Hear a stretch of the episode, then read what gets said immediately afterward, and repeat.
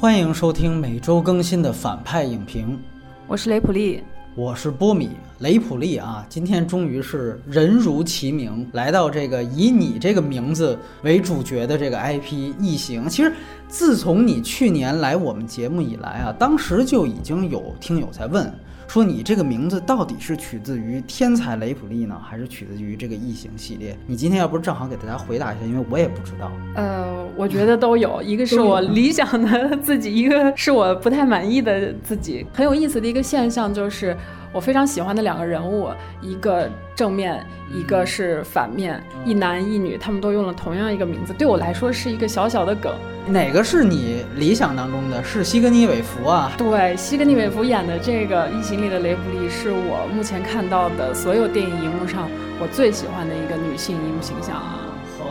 那得，那今天我们就来聊聊这个雷普利所在的这个异形系列的最近一部契约啊。之所以现在才聊，也是因为这部电影的所谓删减版，我们叫已开大勺啊。它在内地延期了两个月之后，刚刚在前几天密钥到期才下映。所以说，依据我们的原则，这个延期两个月，我们才来聊这部电影。这里也顺便说一句啊，我这个关于删减的规则写的是非常清楚的。咱们呢，不要总问说为什么不聊这个，怎么没聊那那个？你翻一翻我们之前的所有的删减预警，其实就都能有答案了。然后这周的内地热映的新片《杀破狼·贪狼》《破局》或者说《石冷二》，我们都已经在公众号独家呈现了影评。下周我们还会说吕克·贝松的新片《千星之城》和皮克斯的大作《赛车总动员三》，就像大家看到的这个文字介绍一样。播客平台，我们只上传了大概四分之一左右的节目，所有实映的电影的短节目全部都只在微信公众号上呈现。在微信号还有一到两次的赠书活动，昨天刚刚送出了八本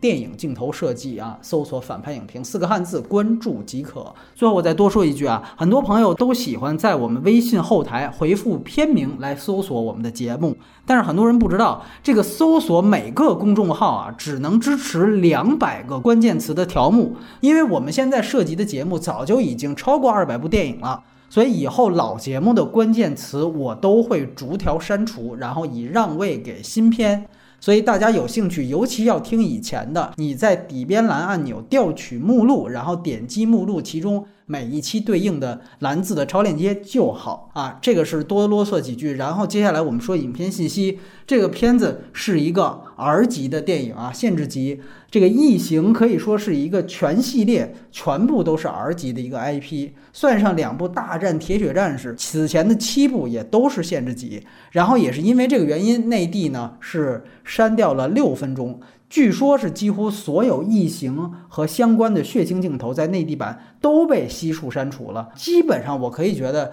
只看了内地版就等于没看。所以我们特意等到现在蓝光完整版资源出现才说这部电影，也希望感兴趣的朋友可以有空自己补一下完整版的资源。然后格式方面，这部电影是二 D 数字电影，而且 IMDB 上显示本片的这个数字中间片是二 K 的。这个让我有点意外啊，因为这意味着院线首先是没有 4K 版本的印发，而且现在的 UHD 的这个 4K 版本也都是假 4K，所以提醒大家注意。然后其实《普罗米修斯》和雷公上一部的《火星救援》都是 3D 电影，而且都是 3D 实拍的，但是这部显然是因为成本的降低以及 3D 实拍的拍摄难度，所以最后改回了 2D。2D 也就算了，很好。二 K 我是觉得实在有点寒酸啊。然后国别是美国，出品方二十世纪福斯，然后它的承制方当然还有斯科特自己的，其实是斯科特兄弟的公司 Scott Free。然后这个片子是没有原著的概念，但是我们都知道异形的造型最早来源于 H.R. 吉格，瑞士的非常有名的一个概念大师，其实他才是真正的异形之父啊。导演是来自于《异形一》和《普罗米修斯》的导演，也是英国封爵的雷德利·斯科特。编剧其实真正署名的只有两位，一个叫做丹特·哈伯，这是一个新编剧，之前没有任何的履历。斯科特职业生涯，如果你看的话，他经常和这种之前没有任何履历，之后基本也再无建树的菜鸟合作。另一个编剧是和斯科特有过合作的约翰·洛根，《决斗士》也是他编剧的。此外，他还曾经三次提名过奥斯卡，写过《零零七》的《幽灵党》啊，包括马丁·希克塞斯的《雨果》和《飞行家》，他基本上算是好莱坞现在目前薪水最高的那一档的编剧了。主演延续普罗米修斯的其实只有一个，就是万磁王法沙。这里面他还一人分饰两角。上一部的女主角劳米拉佩斯呢，她的出现方式其实连客串都算不上。不过开头这个上一部演老头的盖皮尔斯也算有一场的客串。然后这一部女一号是凯瑟琳沃特斯顿，她其实是和法沙在之前的史蒂夫乔布斯的那个传记片里面。两个人演那种撕逼的情侣啊，他演那个乔布斯的前女友，这个女主角也很厉害。她之前和 PTA 啊、李安这些大导演都有合作，她是性本恶的女主角，然后还演过《神奇动物》，是很有名的一个英国演员。然后本片还有比利克鲁德普，大家如果熟悉《守望者宇宙》的话，一定会对他这个印象深刻。曼哈顿博士。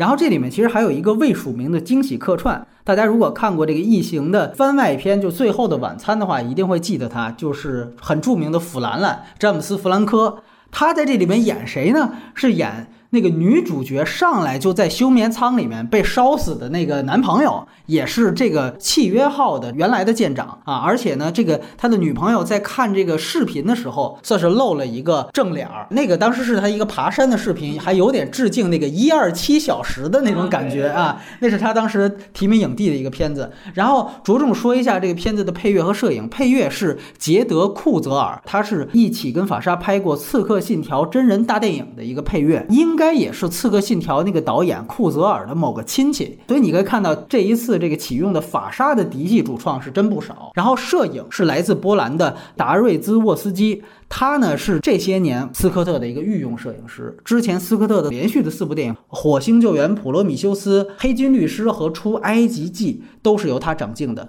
而且他也是前四部《加勒比海盗》的摄影师。你看他有这么多叫得出来的大片儿，但是他本人一次奥斯卡的提名都没有拿到。可以看见他这个水平啊，还不如我们《三生三世》的导演这个赵小丁呢啊。然后中美的首映日，北美五月十九号。内地呢，六月十六号上映，成本这个片子是九千七百万美元，比它的上一部《普罗米修斯》的一点三亿少了不少，但是也算是 R 级片的顶配了。因为我们知道，在这个分级下的电影，一般来讲最多一亿美元成本封顶了。因为 R 级片的开画数量很有限，否则的话会很难回本。就连说之前票房爆炸的这个《死侍》，当年的成本也只有五千八百万美元。像《狼三》。是今年另外一部口碑和票房都不错的 R 级片，它的成本是九千七百万美元，跟这部正好是一样的。即便是这样，最后这个票房还是亏损比较严重，在北美仅有四千七百二十三万美元的票房，排在整个异形系列啊，算上两部《大战铁血战士》八部里面排在第五，也就比异形的第三部、第四部和《大战铁血战士》的第二部要高。上一部《普罗米修斯》呢？是系列最高的1.26亿美元，这也是这个系列唯一一部在北美票房过亿的电影。但是呢，当时也没有回本。内地呢，前几天下映，最后的这个收官的数字是3.1亿人民币的票房，基本上也就是吴京半天的不够塞牙缝的这么一个成绩。但是呢，它高于五年前。普罗米修斯的二点三亿人民币的成绩，不过不如上一部雷公在内地上映的《火星救援》是接近五点九亿人民币的票房。所以整体来讲，无论中国、美国这一部契约都不算票房很成功，全球也只有两点三亿美元。资源和字幕情况，现在蓝光碟和相应的幺零八零 P 的蓝光版本都已经出了，都是完整版的。但是很有意思，这个片子它不像之前雷公的大部分的电影。它到现在都没有任何要出导演剪辑版或者加长版的任何迹象，除了几个病毒视频和流出来的这个所谓删节片段之外，基本上这个正片也就是现在能看到的这些素材了。当然，最后我还是说一句，DI 限制，大家收蓝光碟就好，4K 碟不必要去买。然后接下来我们进入到打分环节，来雷普利先请。我给《异星契约》打了八分。本身这个片子的制作就是一个超高难度的事情，它首先要补回那个普罗米修斯在老粉丝中间掉口碑的这个事儿，所以它首先要做到一个类型的满足，其次就是要完成雷公的巨大的野心，就是要完成它整个的这个系列的宇宙。然后我从这两个角度去考量的话，我觉得它的完成度还是可以的。再加上我还是非常想支持它的这个系列，因为太想看完了，所以我会给一个超高的高分。我推荐给首先推荐给异形系列的老粉丝，其次至少要看过《普罗米修斯》。如果《普罗米修斯》没看，我觉得也没有什么快感了。哦，嗯，OK，哇，今天呢我们两个分差差的有点多啊。呃，我考虑再三，最后我给五点五分。嗯，先讲个故事啊，现现在先实行这个事情。我是特意到台湾去刷的大银幕，因为当时其实本来是要去看敦刻尔克的，结果发现全台湾啊，这个敦刻尔克当时刚上映，但是《异形契约》台湾是分一二轮影片。只有嘉义的一家影院去放，我在微博上也都说过这个事情。为了这个片子，因为只有嘉义，我根本不去这个城市，它是阿里山脚底下一个城市。但是呢，我当时正好是从高雄要回台北，中间只有高铁是路过嘉义，我就说那干脆我买两张票，我在中间停一个下午。结果还特别巧，没有仔细看高铁的那个嘉义站，其实根本不过嘉义市。在这个十五公里、二十公里以外修了一个高铁站。我想，我要回内地的话，也没有这个机会。听说这个资料馆放了一次，也都是这个龙标版本。我就是说一定要奔着这个来。所以最后为了看这个片子，大概是花了差不多人民币，光打车就是四五百吧。然后票钱倒是没太多贵，所以说算是满怀期望，也算是就是非常大的失望。按说一般人啊，就是说你花这么多钱，费这么大劲，都会自我催眠。我当时看完第一遍，我也自我催眠，这确实还是值回票价，这个那个的。但是后来我回来之后，我又看了一遍资源，我觉得吧，这个事儿最后要拿出台面上说，还是不要自欺欺人为好。我个人觉得呢，它作为《普罗米修斯》的续集是不能合格的。然后它在整个雷公电影的这个平均水准上呢，我觉得也算是中等偏下的，只能说作为单部电影是勉强及格。最后呢，算是个二比一，我最后给了个五点五分，因为我觉得对他要求应该还算是稍微高一点，跟你的感觉差不多。我算是一个没太大诚意的一个炒冷饭的东西。很多人都觉得，哪怕是 AI 里面的人造人的情节，其实之前也都有。对吧？这个都是老梗，就像刚才雷普利说的。最后，呃，我觉得我跟雷普利推荐的人数都差不多。我觉得首先就是儿童还是要慎看。虽然我自己也是从儿童的时候就开始看《异形》，但是说必须得这样讲。这个呢，就是打分环节。然后今天呢，我们其实特别简单，所有的外延也其实都是之前《异形》的主系列的电影，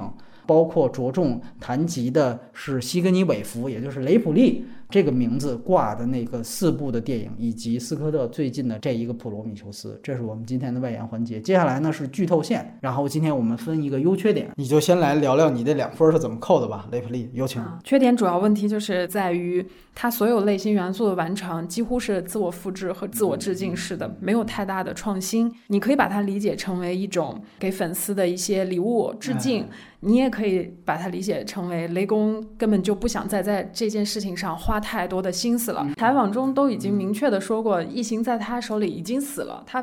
对这个怪物已经毫无兴趣了。他的兴趣全部在于新的这个宇宙的建立，以及主角一定是生化人。那这次不管是为了票房，还是制片公司的要求，还是粉丝期待，他都要做。那做的就是我能做六十分，就绝对不达六十一分的这种水平。我们在这个异形系列里面，观众要满足内心期待，要都要看到哪些呢？其实就是，比如说，首先要有一个封闭空间，然后要有这个异形的怪兽，这个怪兽一定要出场少，并且一开始要躲在暗处突袭人类，还有一个就是要看到爆脸。要看到破胸，然后里面要有人性的贪婪、愚蠢和好奇害死猫。然后女主角要在一个和男权的权力斗争之中，然后女主和生化人之间的关系往往是作为一个 B 故事的形式出现的。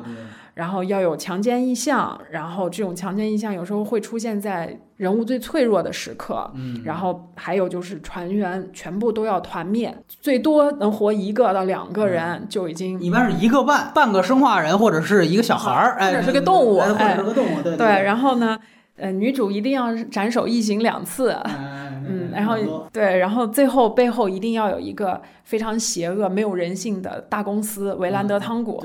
那所有这些基本上我们都在这个异形契约里面又看到了。嗯，然后只不过是重新做了编排出现。可是这个编排出现的是什么呢？封闭空间就是。这个飞船，但是因为要完成它的这个类型期待，它必须把叙事的空间向外再拓展一步，嗯，不然它的这个严肃的主题是没有办法扩展的。然后异形怪兽也出场了，并且给出了两个新的异形的形象，嗯，但是没有更多了。对对对，嗯，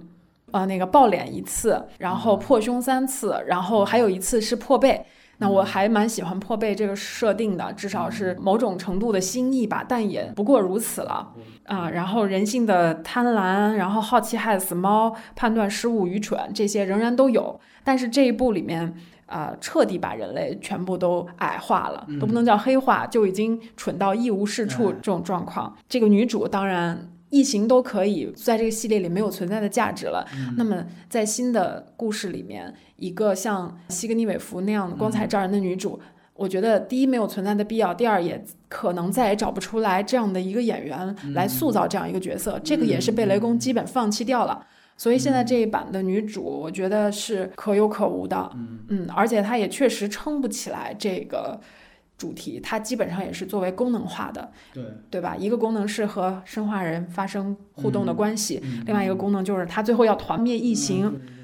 所以我在这整个的这个类型里面就看到了一个不得已而为之的这么一个类型满足，像是考生交卷一样，对考试一样，对，比如说里面反复出现的浴室遭到袭击。然后那个异形的那个尾巴从浴室里面裸露的那个女性的腿上面往上走，有点强奸意象的那个镜头，在一里面就出现过，对吧？然后他们最后穿的非常少，在毫无防护的环境下要对抗异形，他们跑去穿宇航服，这个也是一里面用过的。然后包括异形的死法，第一次是吊在飞船外，然后被夹子给夹死，这个不就是一里面的异形的第一次死法和第二次雷布利开着那个装载车去跟异形大战的一个结合吗？嗯，对，差不多。对，然后第二次用铲车铲死，也是就基本上他的他的死法都没有什么更好的一个新意了。对对，他也没有做这样的突破。没错。嗯，还有就是制造恐怖惊悚效果的方式，仍然还是这样，一经出场很少，然后突然出现，然后一惊一乍。只不过在这一部里面，负责制造恐怖气氛的元素又多了一层，就是生化人大卫。嗯。至于老粉丝是不是买这个账，是否还能在这个里面找到他们当初看异形的这个快感？我觉得是一个仁者见仁和智者见智的事情。但是拿我举例，就是我就是一个老系列的粉丝，我基本上看到这个的时候有那种影迷的那种快感，但确实没有被吓到。啊，吓到是确实没有做到。还有一个就是我作为一个。老粉丝，我其实还很期待新的这个异形的世界观的建立。对我来说，如果在类型满足和新的世界观的完整上，我更愿意选择后者。嗯，因为我大概能看到雷公在这个系列里面所放的所有的野心和他所有的哲学思考。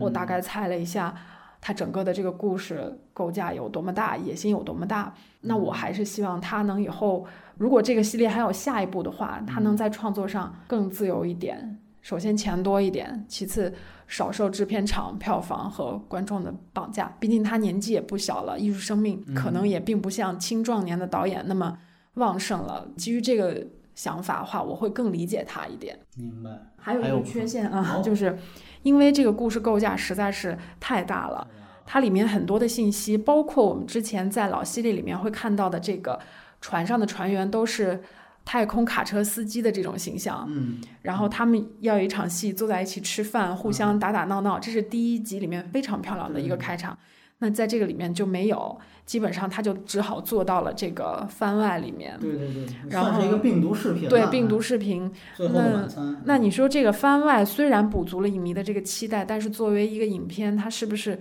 不完整呢？对对，这个我觉得。嗯，确实是一个遗憾，我也只能期待说某天会出一个超长的这个导演剪辑版来补足这个遗憾吧。还有必须提一个 bug，这个 bug 是让我觉得很难受的一个，就是那个船长被爆脸之后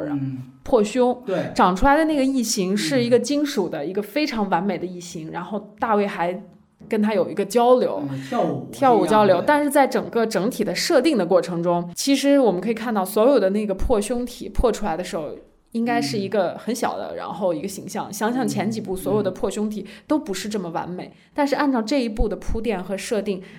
它应该在异形一的之前，对，所以这个是一个从整个世界观是对设定上不统一，没有办法接受。对你提到这个很重要，就是说他其实在这儿就想告诉观众，爆脸虫到底是谁发明的，等于是大卫版的法沙。他通过了数次的杂交实验，最后做出了这样一个蛋，对，然后呃以这个船长让他做一个人体的试验，然后最后形成了全宇宙第一个这个抱脸虫的异形。对所以最后那个异形长大之后可以顺理成章的，就像后几部的异形那个样子。但是他的小时候就刚生出来的时候，却又跟之前几部不一样，对吧？问题是在？就是在这一部的这个破胸体只可能比第一部更低等，因为这是之前的故事，嗯不可能比嗯它进化的还高等。这个从世界观上就接续不上。我自己想替雷公找补，我也找补不回来的一个巨大的 bug。对，还有一个我觉得可以算是缺点的，嗯就是在视觉方面没有特别大的一个惊喜。首先，这个摄影不出彩，是。没有第一部那么好的一个摄影的质感，有一些你说哪个第一部《异形一》是吧？一对，就最老那对啊《异形一》，我觉得没有那种出彩的视觉的风格，但是呢，他在这一部里面继续使用了吉格尔对这个异形世界的设定，包括怪兽，包括他从普罗米修斯开始都用了吉格尔当初设定的那个太空骑士的那个原图。对。我看过吉格尔的那个原画，几乎是原模原样拍出来了。包括那个建筑的样子，对。对。对，等等吧，我觉得抓住了吉格尔的这个设定，就算是抓住了异形的一个灵魂吧。我觉得这个是保持住了，但是呢，就是我还会有一个担心，就是吉格尔已经去世了。那如果说未来要拍下面一个系列的话，对于这个人类造物主大白星球的设定，雷德利·斯科特会怎么去找灵感？嗯，嗯，包括他会把这个系列未来的视觉方向带到什么地方去，这个都是我非常关心和 在意的一个事情。嗯现在基本上来看，就是大白星，不管那是不是母星，还是另外一个殖民地，它基本上都是古希腊雅典城邦式的建筑，对，大型的石柱，然后空旷的广场和巨大的石雕。嗯嗯，剩下就是雷德利可能因为成本的原因嘛，他用了很多传统的方式来拍摄，没有用太多电脑的特效啊什么的，还是用了他电影工业的老手艺来做。这个可能是缺点，但另外一方面，它也保持了某种程度上异形 B 级片当时的那个质感。其实现在想想，我们当时那么喜欢那个一，很大一个定程度上，它有一种粗糙粗糙美学的那个质感。对这个东西，我在这个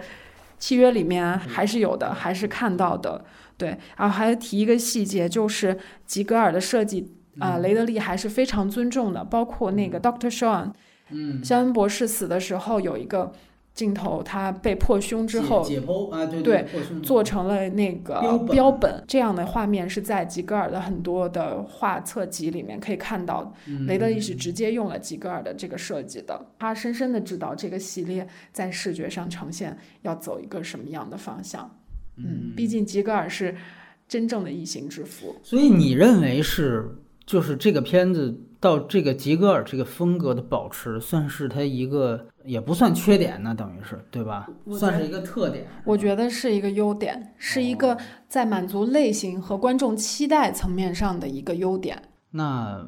我觉得这个片子最大的问题呢是，就怎么去定义它，就是到底是定义它是异形的前传，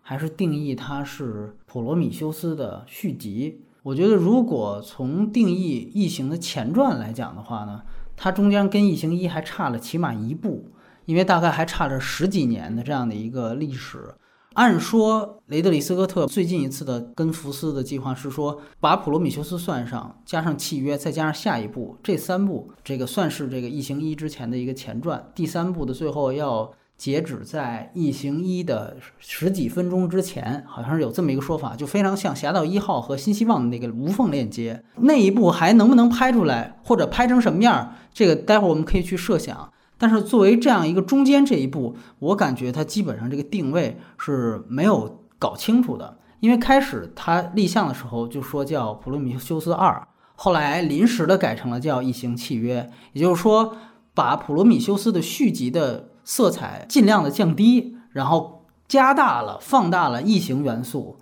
也就使得了它更贴后面不贴前面。但是呢，很多前面普罗米修斯挖掉的坑，其实他在这一步当中。一来有的没有解决，避开了；二来有的是以一个非常简单粗暴的方法把它给带过去了。这样的方法是让我觉得有一点点不能接受的。就总体而言，感觉有点像管杀不管埋这么一个感觉。我们现在可以回顾一下普罗米修斯当初他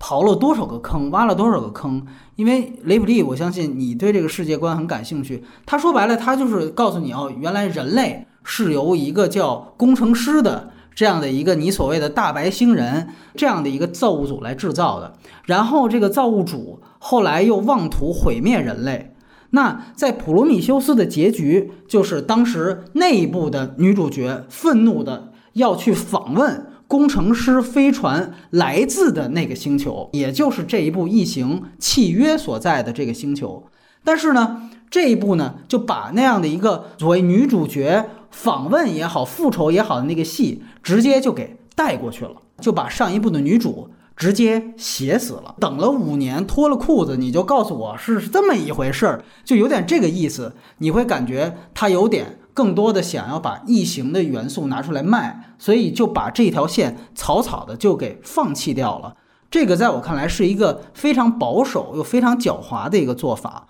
呃，其实这一部和普罗米修斯一样，它本身的剧情问题是非常非常大的。这个我们待会儿后面去聊。但是普罗米修斯好就好在他的想象力足够丰富，他的脑洞超大。当你真正的入戏去想这个他所给你提供的这样的一个人类和造物主的关系的时候，你其实就不会再去考虑他的那些剧情本身的 bug 的东西了。呃，基本上我觉得普罗米修斯他给了你两个方向的想法，一个就是你记得那个当时女主角他们发现了造物主工程师之后，他们第一次回来，当时他们两个人还自以为安全的那个男主角在跟他有一场激情戏，也就是生意行那场之前。他跟他说：“你现在可以把十字架摘下来了。”然后女主角说：“我不摘。”说为什么呢？说即便是工程师制造了我们，那谁制造了工程师呢？就是这个其实是一个非常大的一个诘问，你知道吗？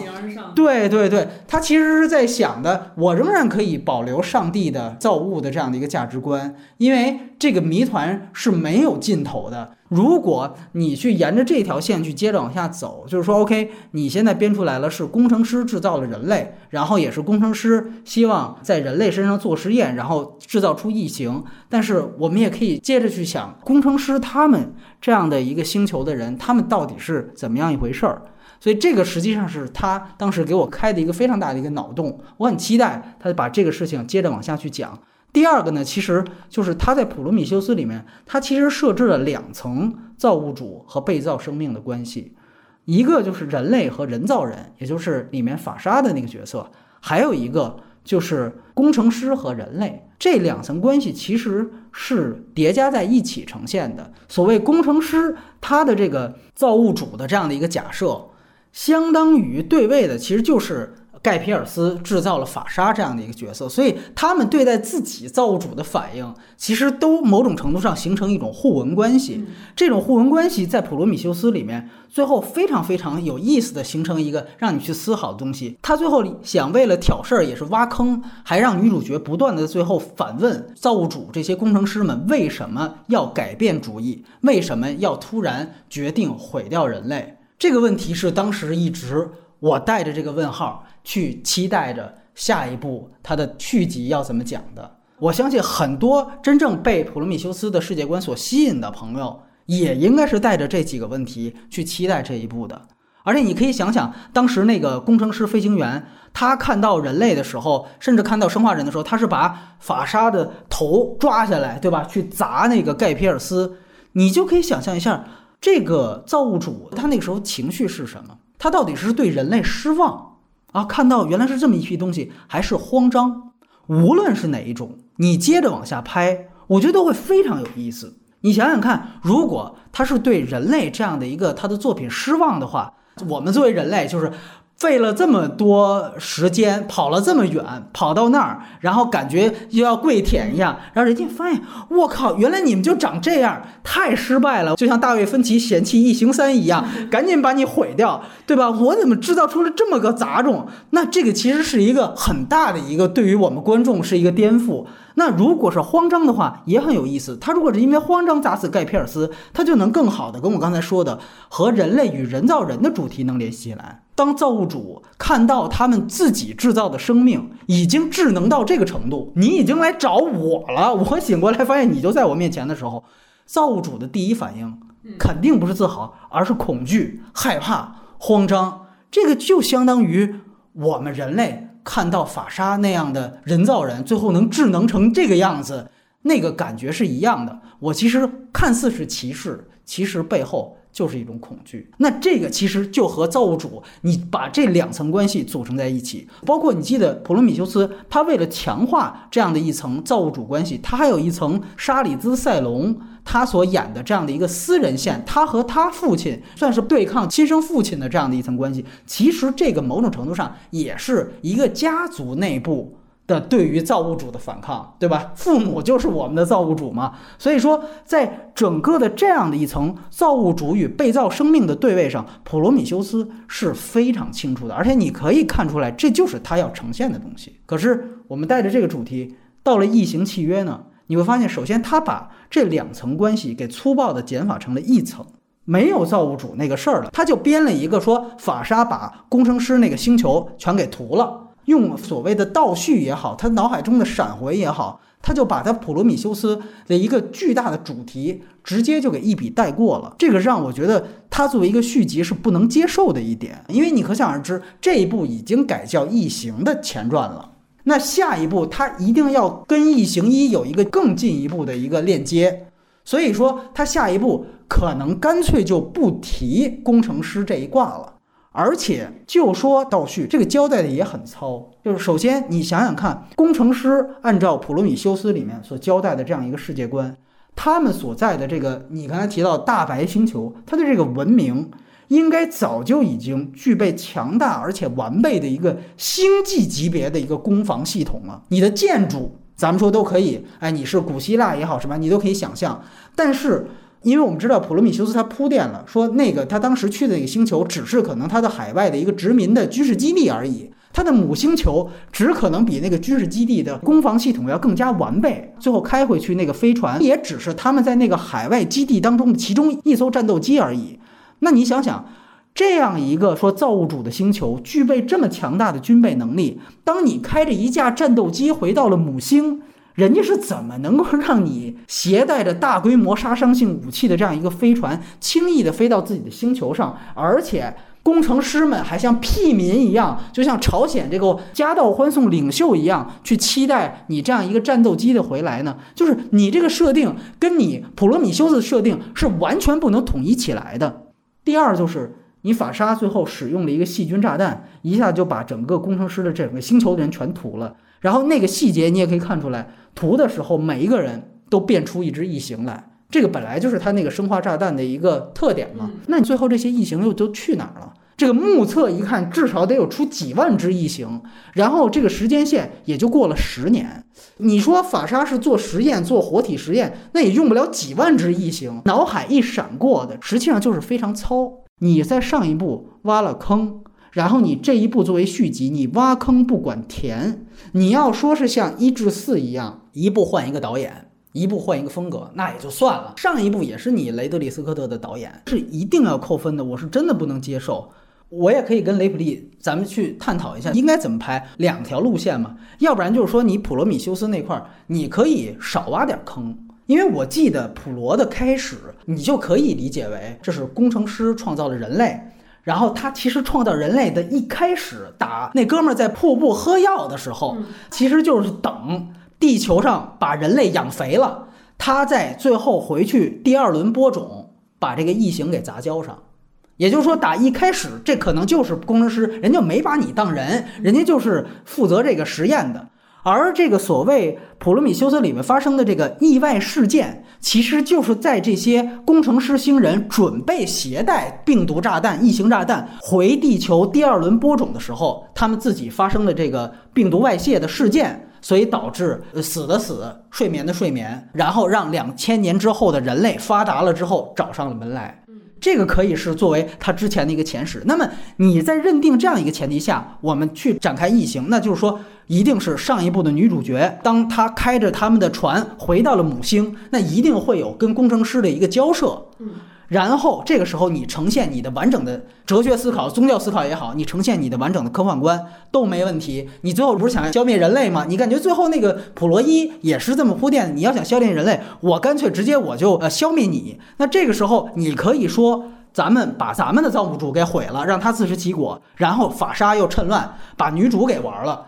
这个你可以说把这两层的造物主关系都呈现出来，异形可以作为大家除掉对方的某种工具去使用，这个是一种改变方法。还有一种，我觉得是更完整和更严谨的填坑方法，这个是基于普罗米修斯最后他又铺了一个女主的再三诘问。就是他好像当时那个剧本不断的通过女主最后的那一段台词，想要强调，其实是工程师在制造人类之后才改变了主意，要毁灭人类。你如果再仔细去看普罗米修斯最后的话，他其实不断的在重复这个事儿。那他为什么改变主意？这是我续集要讲的。嗯。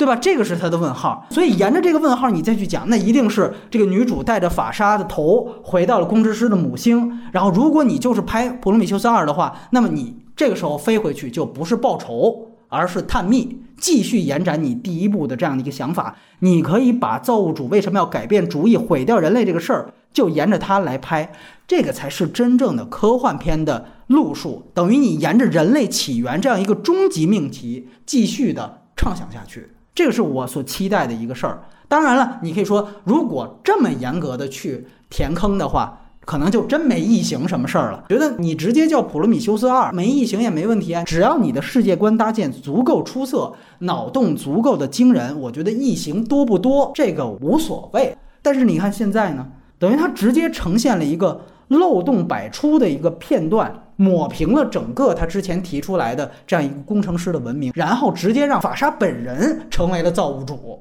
啊！最后等于异形一的那个根源是在他这儿呢。这个就是一个非常简单粗暴的一个减法的设置，他怎么又回到了一个 B 级片的路数，重复了已经之前至少四次的，就是一群无辜者人类误入了一个不毛之地，然后被异形给圈踢，然后最后夺路而逃的这样一个冒险片的套路。甚至我可以说，就是有些戏细想想，跟普罗米修斯也根本就接不上。你比如说，普罗米修斯的一最后他是只剩下一个头，嗯，他跟他的身子是分离的，嗯，他为什么最后这个头跟身子接上了？从他的这个契约的病毒视频里讲，是这个普罗米修斯里面的女主角发善心帮他接上了，这个就是根本没有任何道理。因为如果你细看普罗米修斯的话，最后。法莎杀了她男友的这件事情，普罗米修斯女主是知道的。你就记得最后有一场戏，盖皮尔斯演那老头去见造物主了，然后法莎说：“你到这个剑里面，你把头盔拿下来吧，这空气没事儿。”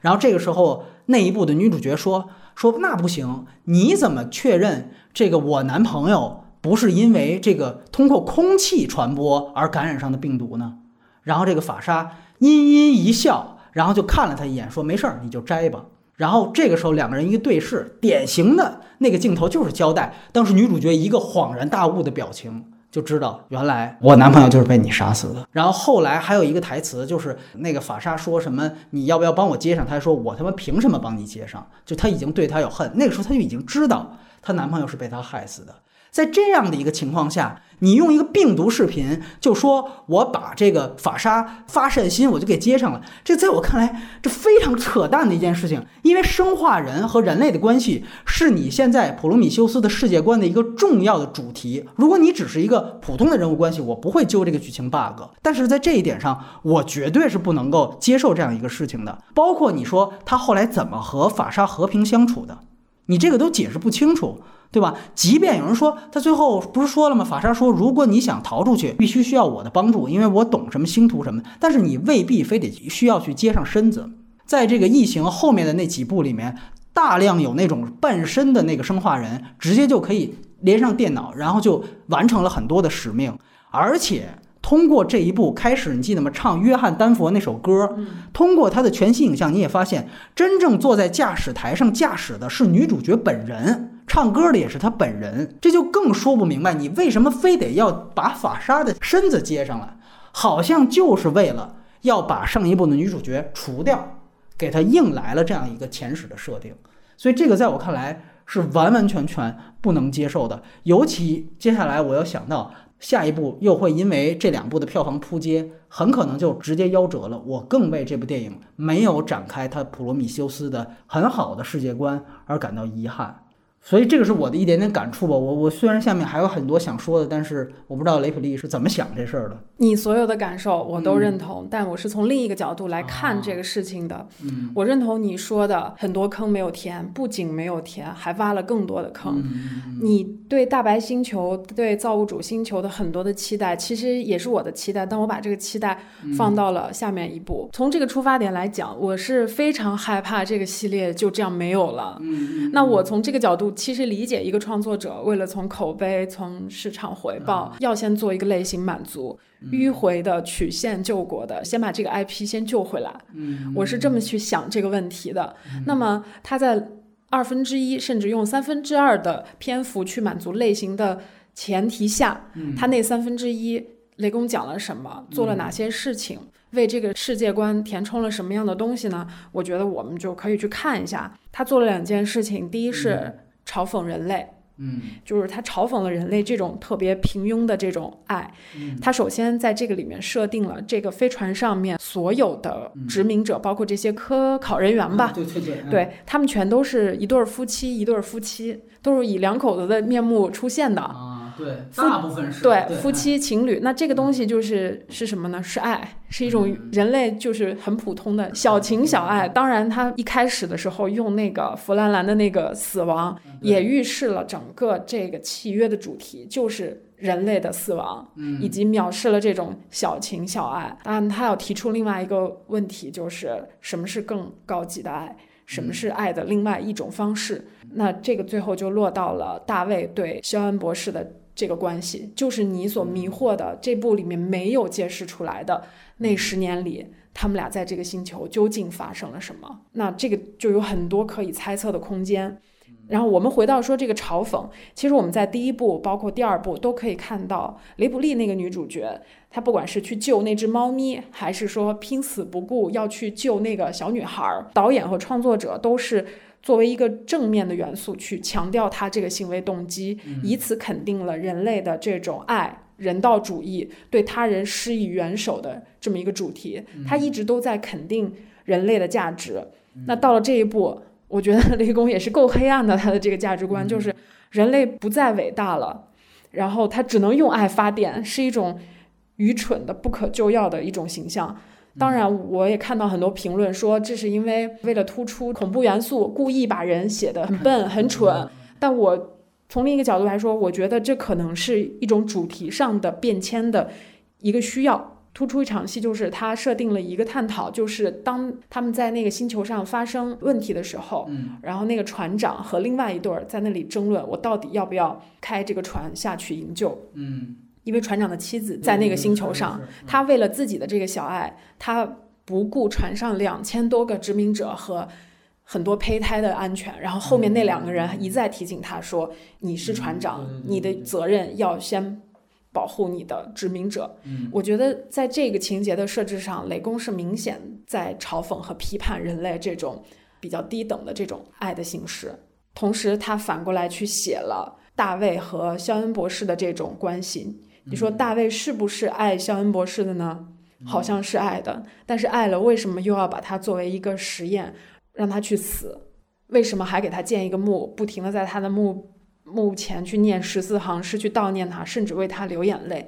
那基于一个更高智能人的立场去考虑爱一个人的更高级的方式，是不是让他的基因和他的生命体以一种更完美的形式去延续？这个是大卫这个生化人的逻辑。我觉得雷公是在这个里面设置了这两种价值观的对比，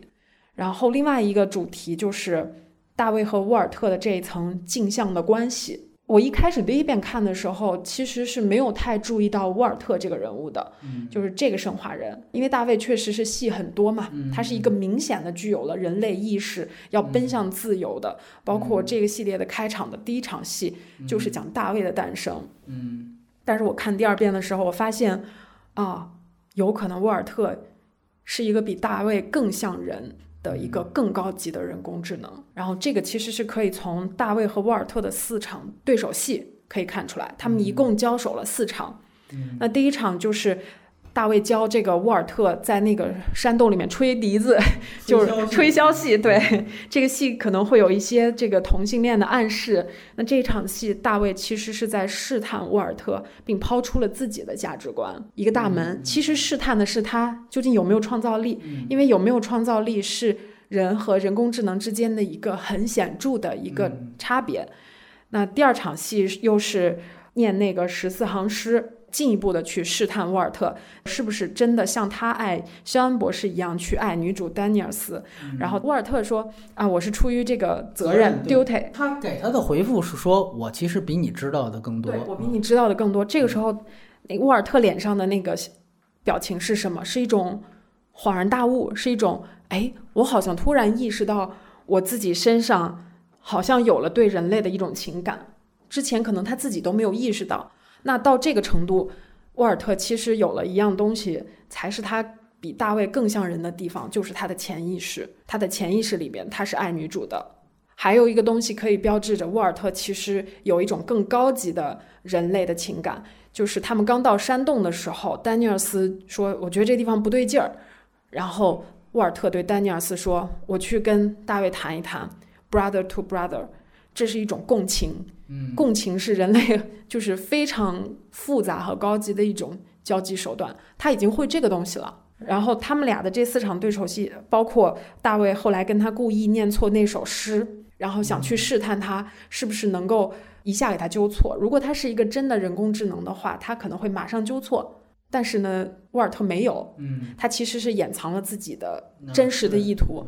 是雪莱，不是拜伦。对，然后这个里面其实也有一个梗，就是也是一个同性恋的梗。当然，这个我觉得是导演真的就是在掉书袋的这种编剧啊。其实，在这场戏里面，沃尔特的立场已经很明确了，他就是进一步站在了人类这一边。大卫说：“我对你感到失望。”很失望。对，他其实到这个时候都不太能测探出沃尔特是否真的是一个觉醒的状态。嗯嗯。但是我个人认为，就是我的理解啊，就是我觉得它其实也是一个具有人类特征的非常高级的人工智能，只不过他们俩是站在了两个立场上。嗯，然后最后一场就是打戏，他们俩的打戏其实是留了一个悬念，为下面一部和这个片子的结尾做了一个铺垫。这个悬念是什么？我们就可以看到。大卫回到船上的时候，他其实是把自己的人工智能的数据输入到了沃尔特的体内。他是以断手的、脸上有疤的那个沃尔特的形象出现的。嗯，那么沃尔特的这个程序有没有被他彻底的删除和抹掉？或者是，就是说，如果换体梗的话，或者是也有可能是他自己自毁、自断。自砍伤疤也可以达成这个效果，对吧？嗯嗯，就是说我不不一定非得换脑，自残也可以。但是我更愿意倾向于他是把自己的程序植入到沃尔特的身体里，因为第一这更快，第二就即便自毁，我不知道会不会女主会看出来。那么这个就给我一个想象空间，就是到了下一步，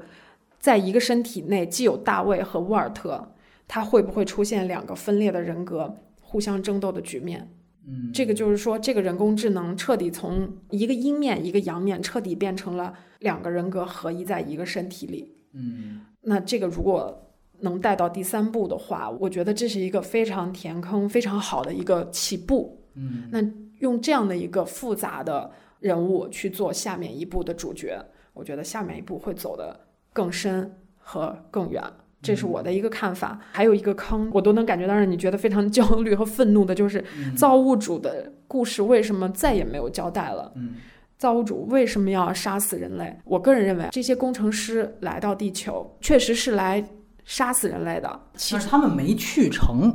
必须得这样强调，对吧？因为这个病毒泄露了嘛。为什么泄露？里面会不会有一个人改变了主意？他们为什么要跑？而这个最终复活在这个休眠舱里一直还活着的这个工程师，是不是那个对人类动了恻隐之心的工程师？他改变了这个要毁灭人类的计划。还有一个关于。造物主要杀死人类、灭绝人类的真实原因是什么？我看到了一个采访，是雷公自己泄露的。他说是造物主创造了人类，人类变坏了，于是他们派了耶稣基督来修复这个问题。结果人类把基督钉在了十字架上，这个让造物主十分的愤怒，所以他们要来毁灭人类。在第三部里面，嗯，我就在猜测大卫和沃尔特的复合的这个生化人究竟会扮演一个什么样的角色。他们一方面要毁灭人类，一方面另外一个人格又是站在人类这边，他会不会整个的构架像一个巨大的莫比乌斯环？他其实又扮演了一个跟当初那个大白星的那个工程师一样，在最后时刻站在人类那边的人格，就是沃尔特胜利了，最后拯救了人类。我恰恰就是在这个你说的这个残缺的不全的文本中，然后看到了这种可能性，所以我会把这个期待。带到下一步，但在这一步里面，我认为就是对大卫的这个人格的这个铺垫是非常重要的。还有一个细节就是契约开场的时候，大卫在那个白色的房间里面，嗯，有一幅画，有一幅画，对，就是基督的诞基督的诞生。这个是不是预示着他自己，就大卫就是某一种程度上的基督？那作为耶稣的这个形象，他最大的一个特征是什么？是自我牺牲。自我牺牲是人类所有伦理道德和情感之中最高级的一个形式。那沃尔特这个生化人其实已经生发出了这种自我牺牲的意识。他为救丹尼尔斯断了一只胳膊，然后大卫还问他说：“如果不是出于爱，你为什么要牺牲自己？”嗯，他说是责任。对，这个其实他的这个甚至是人最高级情感的一种人格，其实已经在他的潜意识里面萌发了。嗯，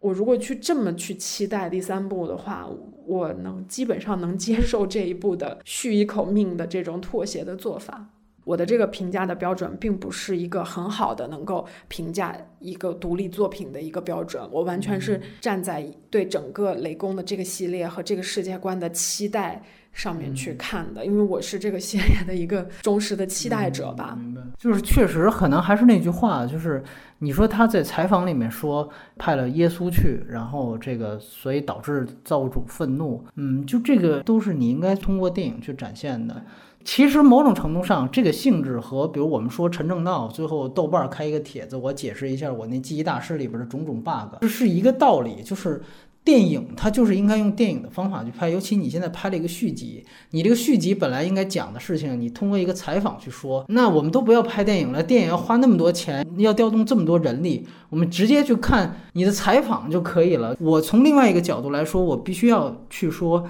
大卫的和沃尔特的这层人物关系，我们需要去注意两点，他最后典型的是要蒙观众，所以他在一开始呢，他就铺了一个湖边小木屋的这样的一个梗，最后用这样的一个梗。去识破大卫，要达到这样一个点醒观众的目的，所以有这样一个梗存在，说白了就会杀死一切的多异性，你不觉得吗？就你刚才提到的，有有可能最后是两个人格，甚至我觉得最后，如果你让前面所有的吹箫戏也好，包括这个第二次的这个论战也好，包括打斗也好，你能形成一种更高级的 AI 的形式的升级的话，其实最后一场戏你不应该简单的处理成。大卫把沃尔特杀掉了，或者说大卫战胜了沃尔特，然后大卫冒充他进了飞船，而应该是直接就让沃尔特上了飞船，只是沃尔特最后自己觉醒了，他最后自己变成了大卫的样子，这个是应该你最后的这个拍法，这个我觉得才是更好的能够呈现你刚才提到的，或者说我们对于他这里面原来应该有的 AI 更高级的设想，而不是应该简简单单的用一个湖边小屋的梗。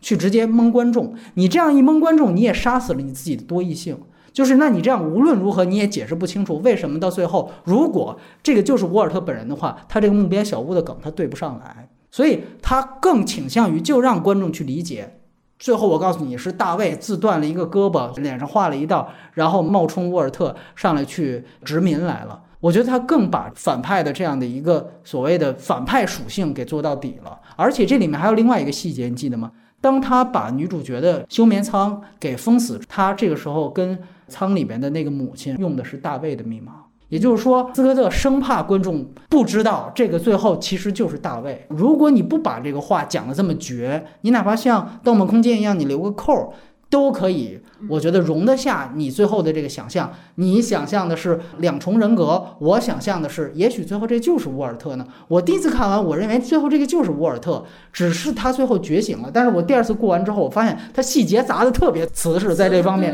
让你这样的任何一层多义想象都不行。这其实就是还是那句话，他就把一个科幻片就降成了一个 B 级片，就变成了那个异星觉醒，这个坏蛋呃最后落在了地球上，好人最后弹出去了，就变成了一个特别瓷实的这种正反派的对调。对。我补充一下，首先我不认为这里面有什么多异性，我觉得就是扎扎实实的大卫暂时杀死了沃尔特，或者暂时把自己的程序输到沃尔特的体内。我仔细观察了他的那个孵化道，我也仔细算了一下他可能有的时间。我觉得在这么短时间，他来不及又毁容，然后又断臂，然后换衣服、整头发，就不存在这个对他的多异性的解读。我认为就是这样子的。但有没有更好的处理的方式呢？有，我觉得有一点没处理好，就是他们俩在搏斗的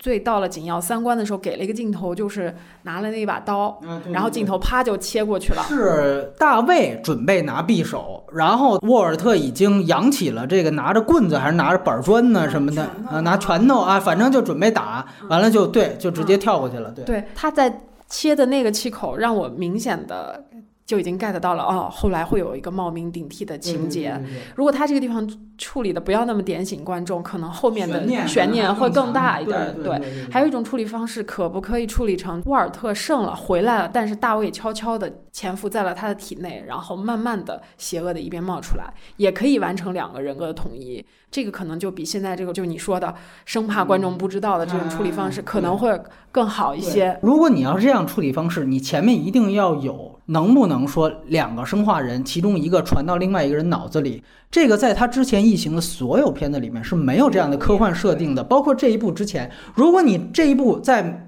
某一场看似闲聊的戏当中，你铺垫这个信息，你后面再不把话说死，我觉得这样多异性就可以成立。现在让我造成的就是，你即便这个第三部可以开拍，你能找到资金了，在这样的一个多异性，你也没有办法把它再救起来。就包括你刚才提到的，就沃尔特，他是不是更高级的一种更高级的形式？相比大卫，就是他能够做到自我牺牲，就是让我感觉还是你说的，他停的那一帧画面，如果他最后把拳头落下了，或者说他真正你给观众交代一个，他就是最后不想打了，你把我捅死吧。然后在这样的一刹那，最后出现了大卫的冒名顶替，观众知道这就是大卫，但是我觉得他埋了一个更深的主题，那就是为什么沃尔特到最后不打了，对吧？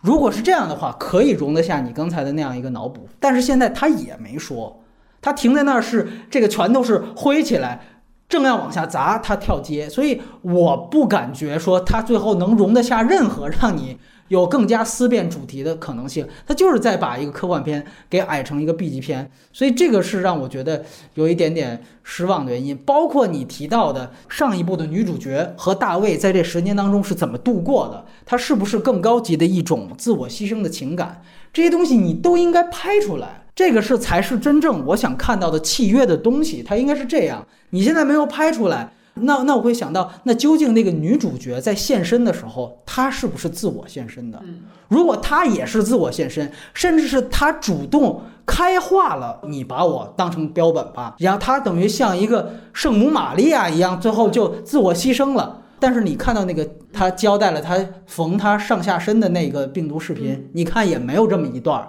所以她把这十年完完全全就给很潦草的带过去了。这个是让我觉得还是。不能理解的，而且我这里就试着说一下，因为我觉得这个还是雷公他自己的问题。呃，大家都很尊敬雷德里·斯科特，我也一样，我很喜欢他大部分的作品。但你不得不承认，他在现在当今就这个商业片导演就所谓准大师这个级别里面，我觉得他是有两个比较大的问题和短板，都显而易见的。一个就是他自己没有编剧能力。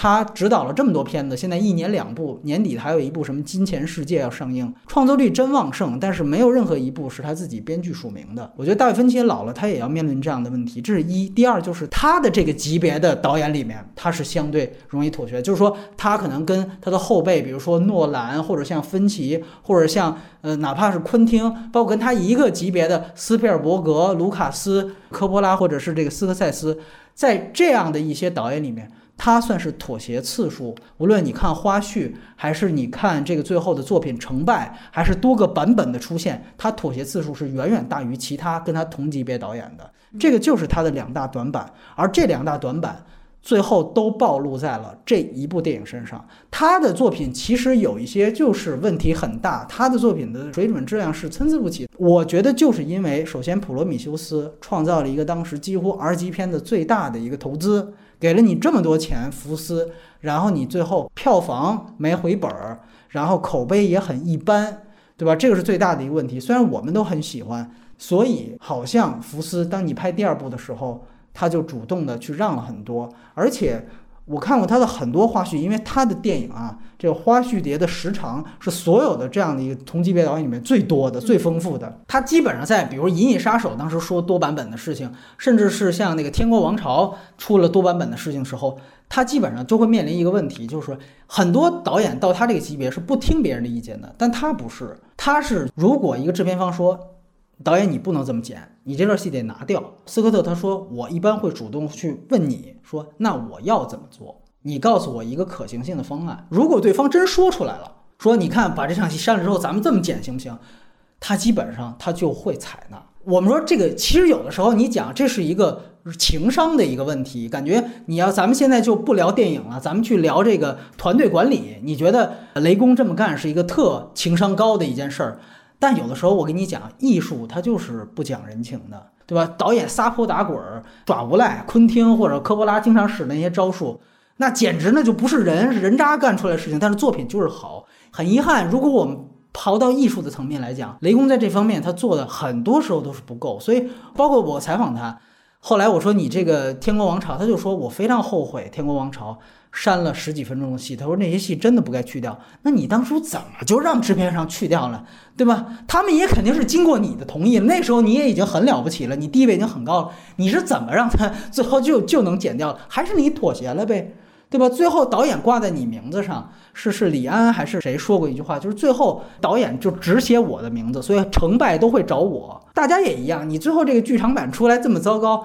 大家骂的还是你。你怎么想不到这一点？尤其我觉得他年龄越来越大，我觉得他妥协的次数和程度只会越来越多。就像你刚才提到了，就是他对异形已经毫无兴趣了。但是好像我是不是为了我要拍其他的这个片子，我要有资金？我继续还要把这个事情给接上，这个是让我觉得是他呃一个很大的原因。第二个，我觉得是作品本身，就是在于《星战七》的成功所带来的这样的一种复古风潮和同人电影的巨大的影响。这个影响了大 IP 的一个后来很不好的一个走向，它是一个走同人电影路线的。我就把新希望照猫画虎的给踏一遍，只是我把新人呃给换了一下而已。但是大家就特别喜欢，评论界也买账，也卖座，所以你会发现这一部的风格上，它有一个很大的割裂。像你刚才提到的，他故意用一些老的技法去拍异形，其实在我看来就是受这个风潮影响。我们知道老的观众他不爱看普罗米修斯，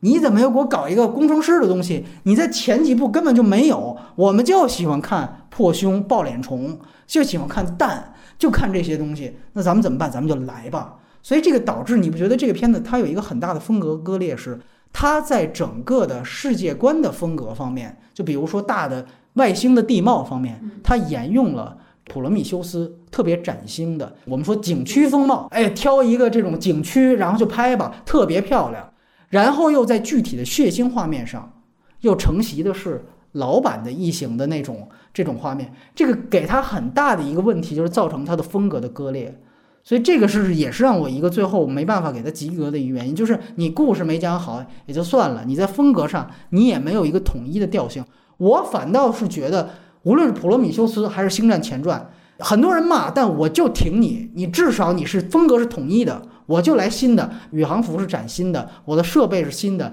我就搞完全的这种刻板的这种呃科幻的想象，但是我的世界观足够精彩就行了。结果现在不是，他这两边都想要，所以就造成了这样的一个血腥戏和这个整个的地形风貌，就是说科幻观的一个割裂，这是让我觉得特别遗憾的一个地方。而这一切大家别忘了，都是因为《星战七》这样的复古的。科幻电影在北美的大行其道所造成的，所以我还是最后我要把锅甩给迪士尼，这个我是念念不忘的一件事情。包括你说那个《星际迷航》也是一样，对，去年那一部之后，它又有点复古，大家一下子就买账了。包括这些自己也妥协了，《星际迷航》他想做点创新，被大家骂得狗血喷头，他去接《星战七》的时候，马上就缩回来，啊，就照着这个粉丝的要求做同人电影，就是一样。这个整个那两个系列一毁掉之后。异形它科幻化这么一走，完完全全又回到了同人电影路线。另外，我觉得相比这两个，就都算小的问题，其实就是它剧本上的问题，因为确确实实这个剧本的漏洞太多了。就还是说句实话，异形一你会评价它是故事简单，但是你不会用漏洞百出去形容这个故事。但这个片子就是首先就是它有老套的地方，像你刚才提到的，又是一个离子风暴造成意外。不知道雷普利你看没看过那个去年年底的那个？大表姐和那个星爵演的《太空旅客》，就让我感觉怎么这个开头跟《太空旅客》居然一样，就是你雷公最后拍了半天，你的这一部怎么还不如一个太空爱情片？就是完完全全，包括那个太阳能伞这个载具的整个的设计的这个样式，都跟《太空旅客》极其类似。哎呦，这个是让我觉得一下子就完完全全就是特别失望的一点。然后另外就是可能，呃，你比如说像这个什么考察的，找个理由。就要去这个新行星去考察，你记得吗？就说因为我听见了这个约翰丹佛这首歌，你哪怕你说一句说，因为这首歌好像是我们之前一直寻找的普罗米修斯号。失踪的那个女船员的某个什么信息？你因为这个，然后我们每一个殖民的这个新的飞船虽然有殖民任务，但是如果发现了普罗米修斯号，你也可以去考察，你完全可以把它做到合理性。而且后面他交代了，其实这些人都是知道普罗米修斯逝世的事儿。大卫在地面上一跟他们讲，他们全都明白。包括你说它里面提到了，咱们刚才提到的其实是 AI 的这个思想交锋。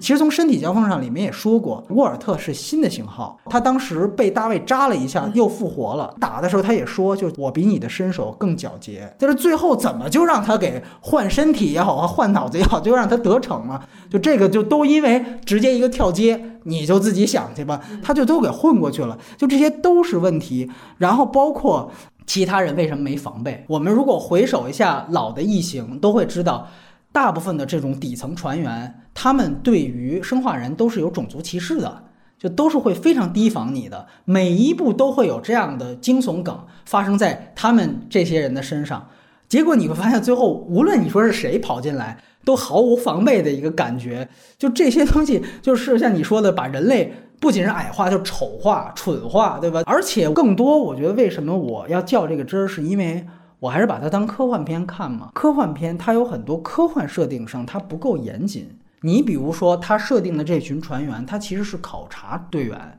他们应该经过很严格的外太空的这种实地培训，就像星际迷航的一些船员一样。但是为什么到了这个星球上来就不戴头盔？这个在普罗米修斯里面。他反复铺垫过好多次，才把头盔摘下来。而且你要注意到，前几个感染的人都是戴着头盔，生生的就被那个蚯蚓一样的东西就把头盔给刺破。就这种，你上来把头盔一摘，而且你记得叼了根烟，然后一踩那个地上的蘑菇，细菌就飘出来，然后他还吹了个烟圈儿。就你感觉这些人根本就不是科考队员的人设。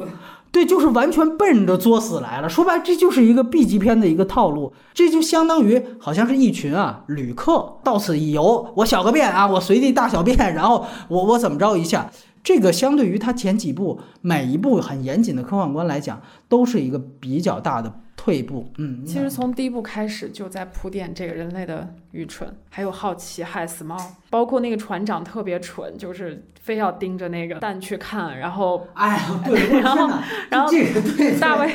大卫还说你你你看吧，你就看一眼，我靠，他就真的上去看，这个就是在满足。一的这种类型就是 B 级片的这个套路嘛，而且其实对老粉丝来说是一个很有意思的一个心理体验，就是我知道你会爆，我也会，我也会高兴，哎，他就是这种东西出现了，没有办法去细想，他就一下就无脑的就满足了，这个是他对粉丝的这个作用。你刚才说到的就是关于这个妥协这个事儿，我其实从情感上来说。是比较能够理解这件事情的。其实你想想，他在拍完《异形一》之后，在这个系列里几乎倾注了他很多的情感，包括他的价值观，就是这部作品对他来说意义太重大了。在《异形一》里面，他那种女性观，你看他后来拍了那个《魔鬼女大兵》，里面也有一个这样的一个强悍的一个女性的角色。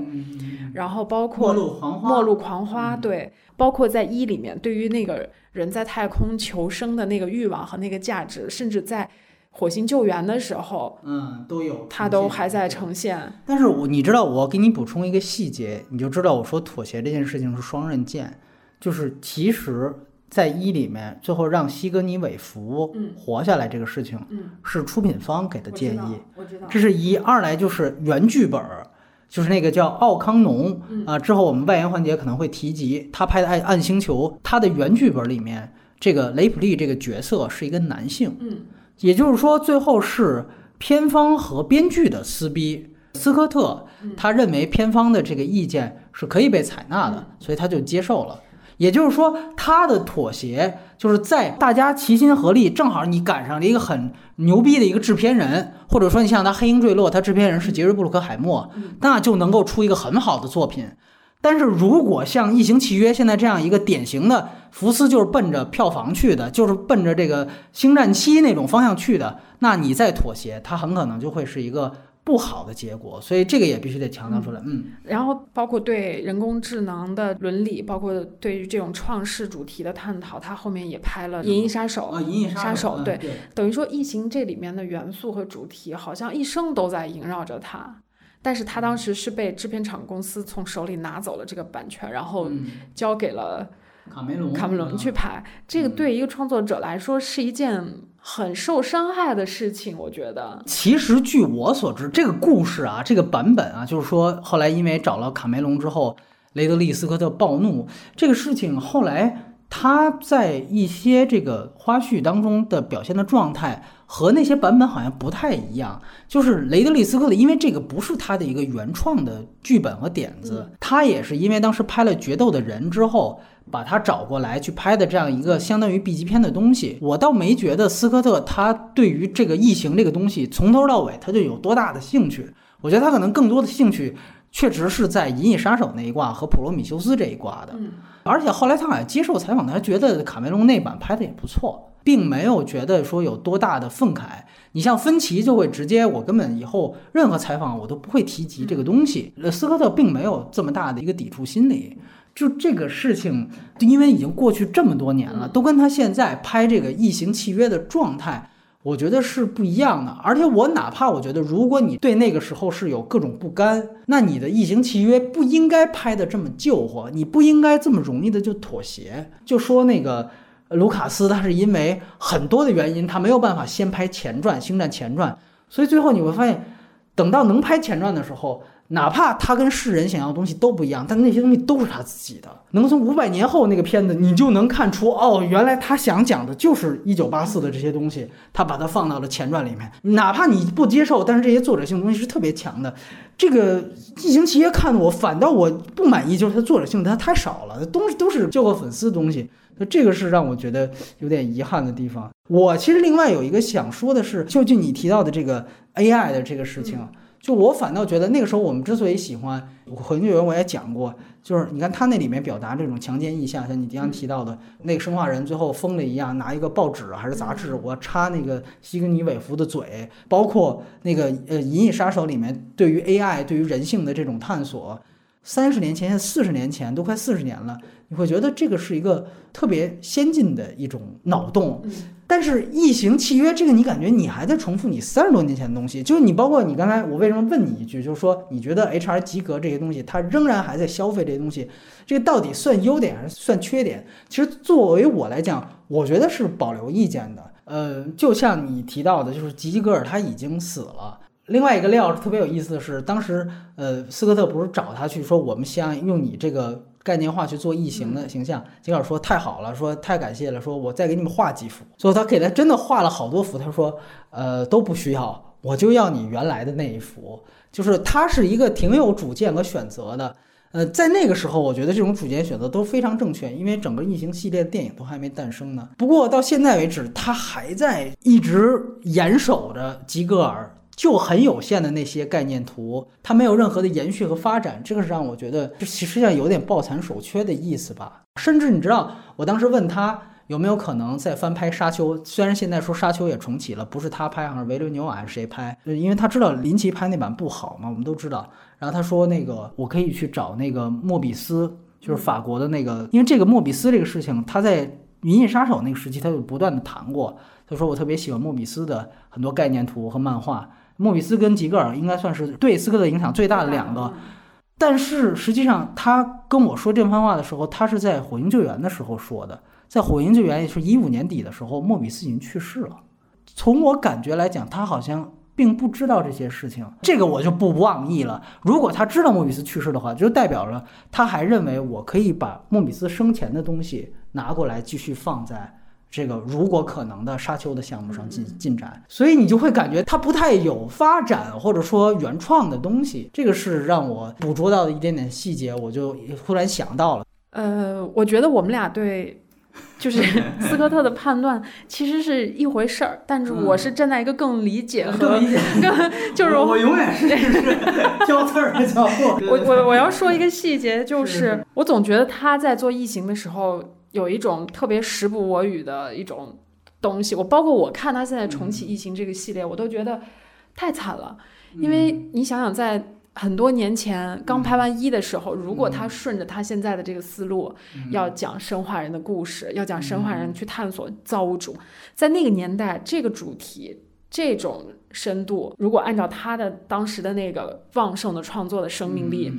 拍成一个系列，建成宇宙，那会改变很多历史，嗯，会改变科幻片的这个历史。可是他生生就是，不管是出于他妥协，还是说制片厂公司的托拉斯企业的蛮横，把这个东西就从他手里拿走了，嗯，然后他才会把这种。他对这个问题的思考，各个欲望分波的投射在他其他的作品里面。嗯，但是他到了老了的时候，终于有一天自己有权利要拿回来的时候，他已经是个老年人了。对，而且呢，我这里补充一个细节，我应该之前也谈到过，就是那个是在普罗米修斯的花絮里面被提及的，就是他当时的野心有多大？像你说的做宇宙这个概念。他想说的这个围栏公司，嗯再往上的一个母公司，他好像是通过一个。已经被删掉了一个片段，那个片段如果加进去的话，就能很好联想。那个母公司跟《银翼杀手》里面那个公司实际上是一个公司，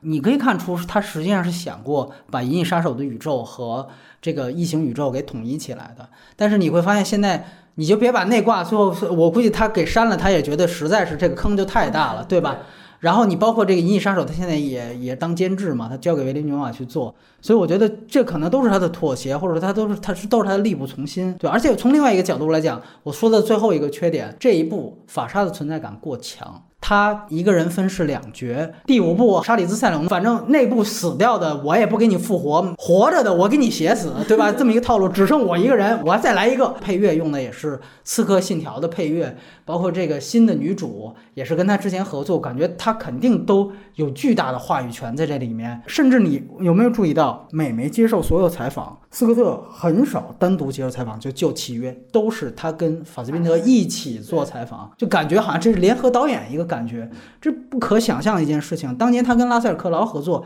克劳都没有这么大话语权。那克劳合作多少个片子呢？我觉得最夸张的就是大卫第一次亮相，往天上打一个闪光弹，他那个造型就是《刺客信条》啊。他戴一个斗篷，包括里面他好多打斗的动作的场景，完全是《刺客信条》照搬。法斯宾德，即便是他自己去构建的那些动作戏，或者他自己设计的自己的出场方式，他为什么也这么迷恋《刺客信条：刺客信条：船队》那个非常烂的电影？我非常不能理解。一来，我不能接受一个演员有这么大的话语权，然后毁掉这样的一个我非常喜欢的系列。无论你是法斯宾德还是范迪塞尔。第二，就是我不能接受你为什么非得偏爱《刺客信条》。你哪怕你你更靠近曼磁王一些啊，自己玩那个游戏，对，我觉得是个游戏粉丝，这个我真的是完完全全不能接受。而且你会看到，就是由于这种特别漫画式出场方式，一下让我觉得我没办法，就跟你《普罗米修斯》里边的那种，我是在谈一个严肃的事儿，或者你想想看那个《银翼杀手》里面那个人工智能，那是一个非常有形式感、有美感的一个一个形象。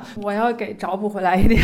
你喜欢这个？不是不是这个，我想接着上面说，就是当雷公重新再拿到这个 IP 的时候，你会发现，其实，在这么几十年过程中，已经拍出了大量关于探讨人工智能伦理问题的电影。对对对，对吧？包括《攻壳机动队》在这个主题的讨论上都比它深刻，比它丰富，甚至花样。对，包括塔奇库马说，人工智能最渴望的东西是什么？是死亡，因为没有死亡和生作为一条河的两岸，生命是不会流动的。只有一个岸是湖泊。嗯，好像雷公都没有去想到这个人工智能，对他反而把死亡作为一个好像优于人类的这么一个条件。那。如何在过了这么多年之后，在这个题材上还要做到利益高出水面？他只能去构建更宏大的世界。这个宏大在于把造物主、人类，包括人工智能，还有一个变异的怪兽异形，把四代物种融合到一个宇宙，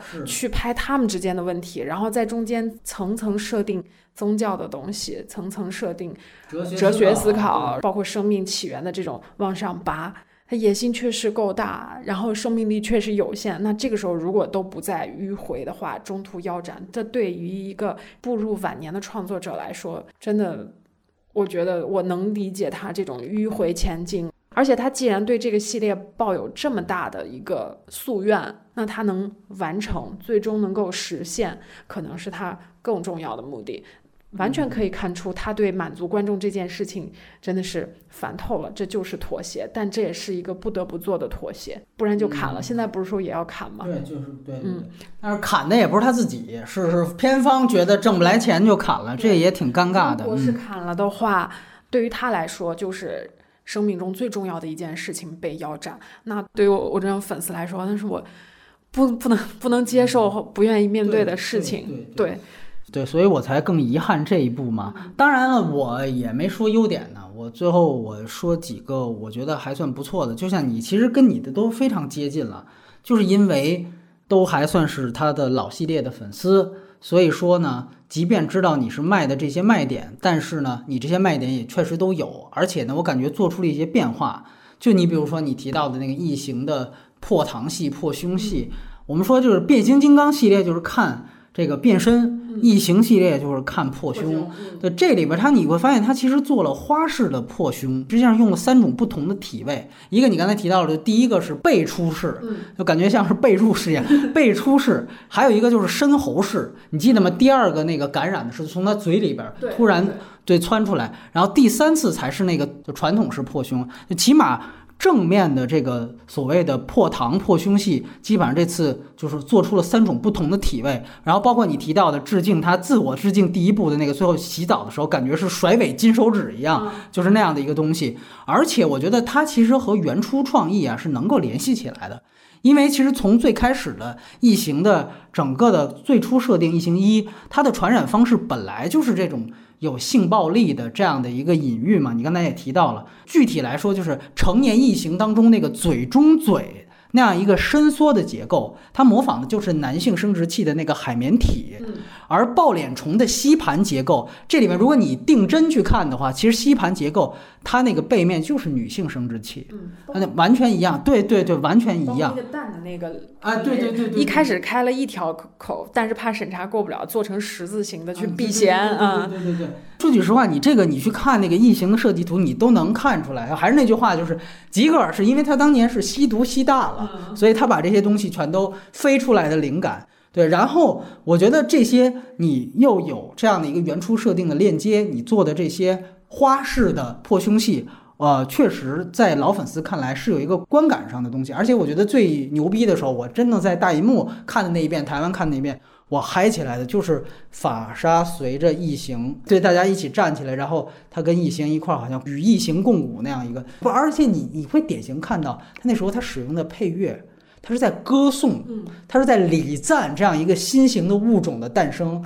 就这是你可以看到创作者的价值是在这儿的。这一幕，我觉得一方面他呃满足了粉丝，但另外一方面他真的也认为这个就是一个更高级的物种踩着一个更低级的物种，也就是我们人类，真正在一个生化人的这个面前和指导下站了起来。就这一幕也确实是有点这个作者性呢啊，那一幕是嗨到我了，以至于我都忽略掉了。你刚才提到那个缺点，我绝对认同，就是其实那个异形跟一根本就不对，对对对对对。你说到这个黑暗的这个主题，我是实在是。看的时候一直在想，这么多年雷德利心里究竟发生了哪些变化？以前在老的系列里面最让我感动的那些主题，现在全部都没有了，然后变成一种更黑暗和更绝望的东西。而且啊，我这里当然这个就有点这个往他个人经历上去考虑。你也知道，他前几年他弟弟去世了，托尼斯科特，所以你也不知道这里面那个兄弟关系，就是两个法沙这个事儿。是不是说也包含着他一定的人生思考？你感觉这个反正也是很灰暗和消极的。哎，我怎么对你这么失望？我怎么对吧？你会发现这个并不是一个，因为我有这么一个事儿，好像我这里面铺一个兄弟情，最后就是情同手足一样。你会发现他还不是一个特别能容易把自己的创作者情绪，或者也许这就是他的情绪，并不是一个特别。想当然的那种啊，我要纪念我的弟弟或者怎么样的，对，他是有一种对人生不知道该如何反生无可恋，对对对对，就那种就那种情绪 整个弥漫在，从普罗米修斯到契约，契约是放的最大和最明显的那个，对，这个是一个老年人的这个状态，他不慈祥，然后他不安详，好像到了老年反而更加灰暗，这个我我我对。我是觉得你灰暗下去，你就把这个普罗米修斯，你就会，你就特好，我就我完全支持，我双手双脚支持，你不要妥协。所以你又发现他可能心里真的是这样想的，但就是力不从心嘛，或者说他就是我会受到时局所迫。对，我都无法看到访谈，就无法多看几眼访谈中他那张脸，他现在长得越来越像那种就是。文艺复兴之前，很多宗教画里面那种圣徒、使徒或基督受难的那种脸。哎，其实你不觉得他跟老年的阿尔特曼长得特别像？就是那个脸型是特别像的，你不觉得吗？对，就是让你感觉是有一种遭罪的。对对对对对对，就有那种感觉。我一直觉得他俩特别像。说说到这个八卦，就是嗯，这里面植入的那个阿拉伯的劳伦斯的那个文本有吗？没有吧？这部里面有唱那个主题歌。哦，对对对对对对对，一直觉得从普罗米修斯到这部里面，这个文本贴的是特别好的，挺高级的一个迷因梗。我这就是说他的另外一个算作优点吧，就是你可以看到上来就是瓦格纳，然后拜伦，包括大卫像。以及咱们刚才提到的，就是这个基督诞生的这个画儿，你会发现，反正这些文化符号是让这个片子有别于纯粹的 B 级片。虽然我认为它内核还是一个 B 级片，你会让他觉得这个确实是逼格陡升，而且就像你刚才提到的。就是那个掉书袋的梗，其实是还有一个剧情上的一个用意。对，但是劳伦斯这个就设置的是特别好，因为在普罗米修斯的时候有一个番外，这又要说到番外，就是他很多好东西都在番外里面放着。就是维兰德公司做了一个 TED 演讲，然后那个维兰德一上来就举了阿拉伯劳伦斯的这个例子，他首先用了劳伦斯火柴这个意象对应了普罗米修斯盗火火种，对，然后另外一个就是劳伦斯对那个火的那个燃烧不屑一顾。这也暗示了这个人工智能的一个优势，就是我对痛苦不在意，所以我能战胜人类。就通过这个梗，把维兰德这个公司基于科技进步，然后大资本的膨胀的那种人类的野心带出来。而大卫其实是继承了他这个父亲维兰德的这个东西，然后变成了一个这样子的人物。可是他跟劳伦斯之间的文本的互文是在哪里呢？就是他跟劳伦斯一样。都是被派进到另外一个文明里面，跟另外一个文明去打交道、沟通。但是他带着任务进入的时候，他的立场发生了变化，他有了自我意识，有了自我的主张，然后开始反曾经背后的那个大 boss。所以我觉得从编剧角度来说，想贴迷因梗，想用一个掉书袋，想做的逼格满满，这是一个很好的例子。对嗯，对确实是这样。然后我觉得我。最后一个想说的优点啊，因为这一次你提到的，它确实是，呃，无论是用原来的这个方法去塑造小异形，还是说它其实结合了一定的 CG，总之你会发现，确实现在的技术升级更加加强了这样的一个逼真度。因为普罗米修斯在异形的这样的一个呈现方面，只有最后那一个镜头嘛。对吧？剩下的这个普罗米修斯都没有异形什么事儿，所以真正的异形，我们看到大量的异形的出场。这个如果再论上一次的话，已经是就是九七年那一回了。所以说，相比来讲，我觉得技术升级虽然是一个客观原因，但是能够在二零一七年去看到一个更加逼真的异形，尤其你会发现这一次它的滋血量与明明显的比前几次要多，对，而且呢，这个声音效果做得非常非常的好。嗯，另外就是你会发现，它对于异形破胸的时候那个黏膜感，以及破羊水的那样的一些质感的这个营造，都比原来土法炼钢时期要好得多。就在这方面，它一来保持了原来的质感，二来更加逼真，这个是让我觉得很不错的一个地方。这个基本上就是我认为它的几个优点，就一个是就是相对来说有一点文化符号，而且还起到了作用。然后还有一个技术升级，以及这个满足粉丝的这种花式破胸戏啊，对但，是就是基于第一部的那个土法炼钢当时的制作条件，那剪辑的时候用了很多视听上的障眼法，包括一些那个东西是属于电影的视听的魅力。当然，现在很多电影都没有了，因为对对对对嗯，这种属于电影的街头智慧，属于电影的小小伎俩。那种 CG 成熟之后，反倒有的时候降低了这个电影的很多的魅力。对这个确实是这样。那接下来呢，我们也就进入到外延环节，其实就是来说一说之前的所有的异形，因为我跟雷普利呢，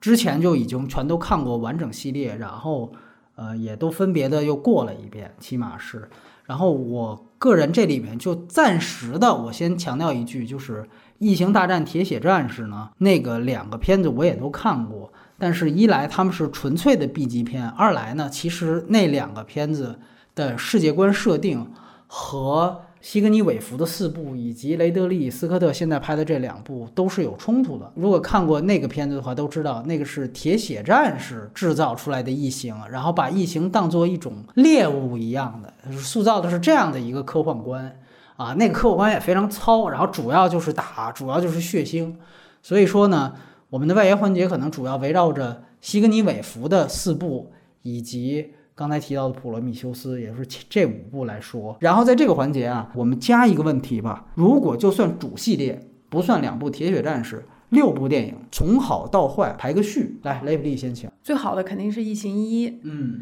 啊，我觉得《异形契约》和《普罗米修斯》都没有办法去分好坏，可能《普罗米修斯》排二，然后这个契约排三，接下来就是之前的那个二三四里面就二三四。最不喜欢的就是让皮尔人类的那一部。哦，明白了。那我重复一下，如果算《普罗米修斯五》，基本上是一五六二三四这样的一个排序，嗯对吧？特别有意思。我在未成年时期，我都是觉得卡梅隆那一版最好，因为打的最多嘛。但是最近又过了一遍，所以最后我调整一下顺序，从好到坏是一二五四六三。是这样的一个顺序，呃，这就是等于普罗米修斯排在第三，四跟三，我是跟你稍微有点不一样。我最不喜欢大卫芬奇那一版。你刚才也提到了，你最喜欢的是《异形一》，你当时看《异形一》的感受是怎么样的？你觉得它最好或者说最吸引你的地方在哪？我们先聊聊这一部。首先，我先说一个《异形一》是在什么情况下被看到的啊？我那时候年龄非常小，嗯未成年，未成年大概就是八九岁这样子吧，反正是在上小学，然后在家里的那个闭路电视里面啊。看到了这样子的一个电影好像甚至都没有字幕，我记得当时，因为台词也很少。这一部，然后就在幼小的心灵里面 留下了巨大的心理阴影。但那个时候确实体会到了电影的一个如何制造恐惧这件事情。嗯，它在我心里面留下了一个巨大的一个印象，关于电影的认知。我觉得这个东西是千金不换的一个体验，这也是我为什么对这个系列有这么多情感的一个主要的原因。然后后来随着慢慢的长大，各种就是机缘，然后把整个系列全部都看完补完，包括。有一年北影节看了大荧幕的一二三四，全部都补充完，包括它有一些主题，包括一些、呃人物，都是特别吸引我的。而且一到四虽然咱俩的排名不一样，但是一到四它的这个演进过程也是非常有意思的一个演进过程。对，所以它作为一个系列的话，其实是非常有这个能够让你去着迷和追随的一个乐趣，话题又特别多。然后一至四其实是一个主题不断的叠加、丰富、累加。主角的人设不断的丰富立体，然后美术视觉在吉格尔的这个基础上不断的去更新。其实二和四是没有吉格尔的，但是后面所有的创作者都要有一个心气，就是如何超越异形的这个形象，如何造更好的太空舱，如何造出更吓人的异形，如何给他们变出更花式的死法。嗯，这个东西就是属于电影的专属的乐趣。嗯嗯。那其实从故事角度来说，《异形一》是一个非常严格和严谨的一种类型，就是在封闭空间内和怪兽的绝杀。对，没错。对，它非常简单，但是它做的非常的好，节奏非常的严谨，甚至是教科书级别的。它是一种对故事这个感知层面。很普遍意义上的一个样本，嗯，所以它能够就是在人群内最大面积的激发人的这种反应。不管你是一个什么样的影迷，不管你以前看没看过这种类型，你都会感到恐怖，因为那种恐怖的气氛是放之四海而皆准的。比如说，就是在一个封闭空间内，一个看不见的一个怪物突然出现，嗯，你的同伴逐一挨个的都死掉。然后这个时候你该怎么去面对？嗯，这个故事我觉得是具有无限的可以供开发和再造的一个故事原型吧。它甚至是可以作为对。然后还有一个就是我对他的这个视觉上的东西实在是太喜欢了。其实吉格尔之前是有出过这种画册的，大家可以在网上找过来去看一下。就是我对那种风格也是非常喜欢。异形这个怪兽出现的时候，它的这个样子。让你恐惧之余，你还有理由去喜欢它，嗯，非常迷人，非常迷人，是非常性感的一个怪兽。没错没错。那这么回来再看的话，这次国内上映版删掉了所有异形出场的镜头，那相当于。我去下载了一个情色电影，把里面所有性感的场面全部给我剪掉了。这个是对影迷伤害，我觉得是戕害级别的。我甚至觉得这个剪刀手是一个高手，他特别知道这个电影哪儿好，哪儿好就剪哪儿啊。还有一个就是一里面奠定了一些主题，比如说女性主义、无政府、反托拉斯，对，包括人类的贪婪。无知也都有涉及到，但是这些主题在第一部里面都是点到即止，因为它是个 B 级片，啊，这个主题就会让你有一种在类型满足前提下有一种啊回味悠长的感觉，嗯甚至包括强奸意象在第一里面有的出现。对，现在回过头来再想二三四部的创作者，嗯，放在今天这个标准来看，我觉得他们都很聪明，都清楚这个系列最重要的东西是什么。嗯，我觉得除了皮尔热内跑的稍微有点远之外，前面的人可能都抓住了这个里面核心，甚至给了他更多的生命力吧。当然，最重要的是因为我特别喜欢西格尼韦弗和他塑造的这个雷普利的这个形象。一当时还有一个宣发上的特别大的一个成功，就是他当时在海报上啊印了一句 slogan，大概翻译过来就是在真空中无人听到你的尖叫。嗯，那个其实确实是整个这个营销圈啊，这一个经典案例。乐的就是怎么样用一句话传递我这个片子当中所有的类型。真空啊，这原来是一个太空当中发生的事情，是一个科幻片儿。尖叫，那你看看吧，这肯定是一个惊悚，肯定是一个恐怖，对吧？就是然后你又发现这一句话本身又特别的符合常识的同时，带出我这个感觉是谁想出来的？斯科特多年之后还在。追问这个事情，就是说他觉得就是非常了不起，甚至他觉得就这个片子是我拍的，但这片能不能卖，好像是跟他功劳是是是是是更有关系。包括那个海报做的是很极简的，对对对，没错没错。这个我觉得都是呃，我率先想到一件事情。其实讲道理，为什么最后我排了半天序，我还是要把一排到最佳，原因就是在于。嗯，确实，他是开创了一个类型。我们之前其实提到过新好莱坞那一派，包括像雷德利·斯科特，他们当时对于整个电影工业有一个推进，很重要的一点就是把 B 级片 A 级化。这个电影就是一个最典型的，就是将惊悚片给科幻化。这个我觉得算是一个新好莱坞的一个最大的一个典范。也许你说最好的、最著名的一个导演可能不是雷德利斯科特，但是如果讲这样的一个 IP 典型，那一定是异形一。所以说，他开创了一个类型，包括你说当时他们土法炼钢，就是用迷你模型去做很多的这种科幻场景，这些这个拍法都很深远的影响到了后来的很多导演。我们都知道那个魔兽的导演邓肯·琼斯，我在去年采访他的时候，他也提到，他最开始拍月球的时候，他用的就是完全的这个雷德里·斯科特拍异形一的方法。啊，原因就是因为你没有钱，你怎么样把这样的一个科幻世界给呈现出来？我记得最有意思的一个花絮啊，《异形一》的时候，他要拍两个穿宇航服的这个人到他那个飞船的脚下，然后他那个飞船做的那个还不够大，就他怎么办呢？他是找了斯科特的两个孩子，还是制片人的两个孩子，因为他照的是背影，感觉这两个人就在那下面走。这样的话，正好用那个孩子的比例，就跟飞船他们做的模型的比例，就能达到电影当中的效果了。你就看他用了非常简单，但是非常实用的很多的方法，包括你甚至可以说，在现在看来是一种体验式的拍摄。它让整个剧组就进入到那个当时的那个封闭的空间，因为他们整个当时那个片场就是制造了一个整个相当于 N 多管道和迷宫一样的这样的一艘飞船里面，让剧组。拍摄期间多长就待多长，说最后剧组的人真的是对对方各种不满，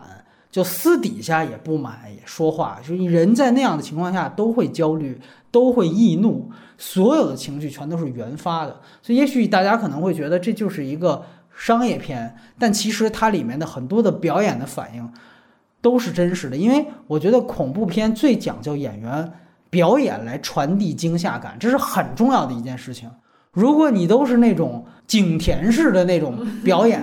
啊，那我觉得就完完全全他会让你出戏。而且我记得当时，呃，雷德利·斯科特他反复津津乐道。我不知道这次《异形契约》我还没有看到花絮，是不是也是这样？他当时那个抱脸虫后胸那场戏是不让那个女演员知道的。就那一幕，说句实话，当时他说我要捕捉的就是人真正被吓的那种感觉。所以我不知道他现在是不是还在使用这样的方法，但是我感觉你已经吓不到任何人了，因为所有进组的人都知道，哦，异形就是这样的，他一难受一捂胸，肯定就要来这个，各方面你不可能复制原来了，对吧？呃，另外一个就是刚才你提到的异形的创作灵感，我们之前重复过了是吉格尔，但是他的剧作灵感不得不说就要提到一个，也算是孤篇横绝，就我提到了他合作了很多菜鸟的编剧，就是那个奥班农，他当时的。一个和约翰·卡彭特合作的一个真正的纯 B 级片，就叫《黑星球》，啊，那个片子是整个异形的一个 B 级片方面的一个剧本灵感来源。所以说，真正的异形，如果你要讲这个来源的话，我觉得异形的构造当然是吉格尔，但是如果你讲这个封闭空间和这个惊悚片科幻化这样一件事情，一定要看。这个编剧原来他跟约翰卡彭特，约翰卡彭特也是一个 B 级科幻片的一个大师了。后来他去拍了《怪形》，对吧？去看他的《黑星球》，所以这应该算是异形的两个来源。呃，当然这个异形也是有导演剪辑版，但是很有意思，他导演剪辑版比他的剧场版还要短一分钟。你也可以知道，就是原来欧班农，我们刚才提到他跟出品方当时各种打架、各种撕，但是反倒你会发现在这个异形案例里面。原来这个非常偏执的这样一个编剧所坚持的所有事情，貌似好像到最后看都是效果不够好的事情，而最后片方一意孤行改动的很多事情，首先把这个主角改成女性，然后最后让就让这个女性活下来，最后发现。这两点是最成功的，而且被人归纳到是这个斯科特的女性主义萌芽的崛起 这样的。现在究竟谁拍板说让西格涅夫来演主角是女的，这个事情都是个无头啊！大家都都想揽这个功，还都不好意思说。是是是。还有一个就是，我我当时也看了一些资料，说当时把吉格尔招进组的时候，他自己就搭了一个小帐篷，然后住在片场。就任何事情刚开端的那个时候是特别迷人的。这个系列刚开始第一部的时候，我觉得这个班底就像一群极客，对对对，各个行业做特效的、摄影的，然后编剧、导演，包括用西格尼韦弗这样一个纯新人，所有人都是刚刚开始，朝气蓬勃，然后做事情的动机和目的很纯粹，大家各显才华，把这个事情最好的弄出来，然后一群极客在片场为一个很纯粹的目的来做事情，这种东西就是。想起这个氛围，都觉得是一个大写的理想主义，是一个黄金。所谓黄金时期，不就是这样？年轻人刚刚开始，然后后来到了后面，大制片厂越来越介入，觉得是一个赚钱的 IP 的时候，这个故事好像就变得没有当初最开始的时候那么好。所有的 IP 都是这样的一个宿命的，对，这是逃不开的。对对对，嗯，那。你刚才提到最喜欢的是《异形一》啊，你最不喜欢的好像是《异形四》，嗯，对吧？就是热内的那一版。嗯，那咱们要不然第二个就来聊聊这个四，嗯，它其实叫《浴火重生》，在这个香港的翻译，你为啥就不喜欢这部呢？你可以来聊一聊。我觉得实在是走得太远了啊！首先，雷普利的这个人设我就不能接受了。雷普利从第一部开始，他一个演进过程是从理性到回归本能，然后第二部是母性，第三部他变成了圣母，到第四部，他就变成了一个超人、超级英雄。哎，超级英雄，这个实在是，呃，我不能接受的一个局面啊。而且非常的蠢，反复铺垫那个硫酸血的那个梗。还有一个我不能接受，就是异形，我也不能接受。在这个系列里，异形一定要出场时间少，然后一定要不能成群结队的出现，嗯，然后一定要点到即止。这个是看这个系列的快感之来源。到最后。不仅母后在荧幕上长时间的出现，然后诞生出来一个王子，王子实在太像人了，我无法接受这样子的局面，我根本就没有办法。不管你中间那些恐怖分子怎么铺垫，然后你怎么逃出升天，甚至是水下那场戏拍的还可以吧，我都不能原谅他做的这两个设定，而且那个最后那个王子实在太丑了。一心是一定是要又邪恶又可怕，但一定是性感的。嗯，但是那个王子纯粹就是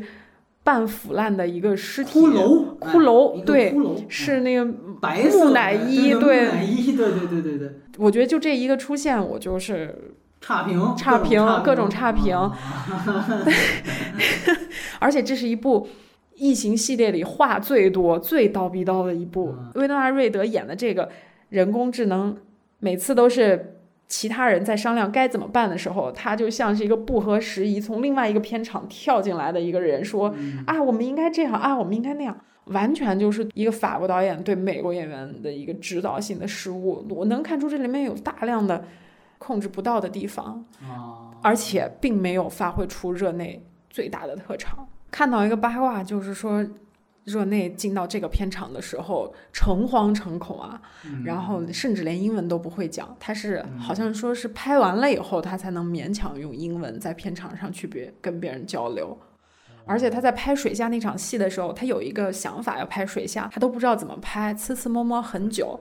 最后是片场的技术人员告诉他说：“我们这片场就有这个水下摄影机，你可以直接用。”他才哦恍然大悟，他是一个。完全没有进入过工业体系的，完全对这种类型的操作没有经验的人，也没有把自己的优点带进来。但是让我觉得还蛮感动的一点，如果我没记错的话，是这个时候西格尼韦弗已经是异形系列的制片了。对。然后他曾经在片场上面巨大的就是鼓舞过热内，热内，并且是他做主拍板，把热内御用的演员。然后从法国叫过来，就演了这个片子里面那个侏儒啊啊，那个是热内固固定搭配的一个演员。对，好像西格尼是在这个片场对热内说了一句话，说不要在意那些花销和投资，比起为制片厂省钱，你留下一个伟大作品是更加重要的。嗯嗯，就他在 西格尼的这种鼎力配合下，勉强完成了这个作品，我觉得。并不好，是方向性的错误，并不是说哪些地方没做到。我不是故意给你唱反调啊，我可能还是觉得这个第四部是要比这个《异形契约》要好的。我觉得第四部呢，它是一个有家具无家章的一个作品。我小时候看的，印象最深刻的两个戏，一个是卡梅隆那一版，一个就是第四部。第四部有两个深深的烙在了我年幼的心灵里面，我相信所有小时候看的人一定记得。一个就是最后真空的玻璃孔一点一点的把那个王子的异形给肉内脏全都抽空、缩小、塌陷，然后最后就变成一个骷髅，然后全部都抽走，就是相当于比凌迟还狠的那种异形的死法。那个后来斯科特在座谈会的时候，有人问过他原版《异形一》最后的一个死法，但是斯科特说，当时我们一的时候拍不了，那个技术条件不能达到那个，所以他们就把那个放弃了。后来四是把这个事儿给捡起来了，用在了最后那个所谓王子的死法上。这个还不是热内的点子，我就觉得这点子还不错。这个不是热内的点子，更减一分。然后这是一方面，但是真的拍出来了。然后我到前几天看的时候，我仍然觉得很牛逼，你知道吗？这是一点。第二点就是三只异形被关在那个防弹玻璃里面。一个就是说，它跟人类的互动，你一旦撞玻璃，我就马上去拍那个冷气，然后第二次我手伸到那个冷气上，然后它异形马上就不叫了，你就能可想而知前面它铺垫，这异形学习能力非常高的。然后第二幕就是两只异形趁那边恐怖分子有乱的时候，把一只异形给戳死了，就把那个硫酸血让它的地面形成一个巨大的一个窟窿。然后那两只就逃了出去，就这样的一个逃生方法，包括和他一直铺垫的西格尼韦夫的硫酸血，整个主题一直我觉得那一部是给我印象特别特别深刻的几几幕戏啊，包括你提到的那个水下的那个戏，其实拍的也很不错，就是你单独拿来看，所以确实它有很漂亮的这样的几个片段。我觉得很了不起，然后不知道是不是加长版里面有的一段，那一段我相信是整个异形系列到现在把契约也算上最血腥的一段。呃，如果有机会，大家可以去看看异形四的那个加长版，就是其中有一段是西格尼韦弗他冲进了实验室，然后里面全都是各种失败了的胚胎，那个是热内的东西，然后你会发现是各种。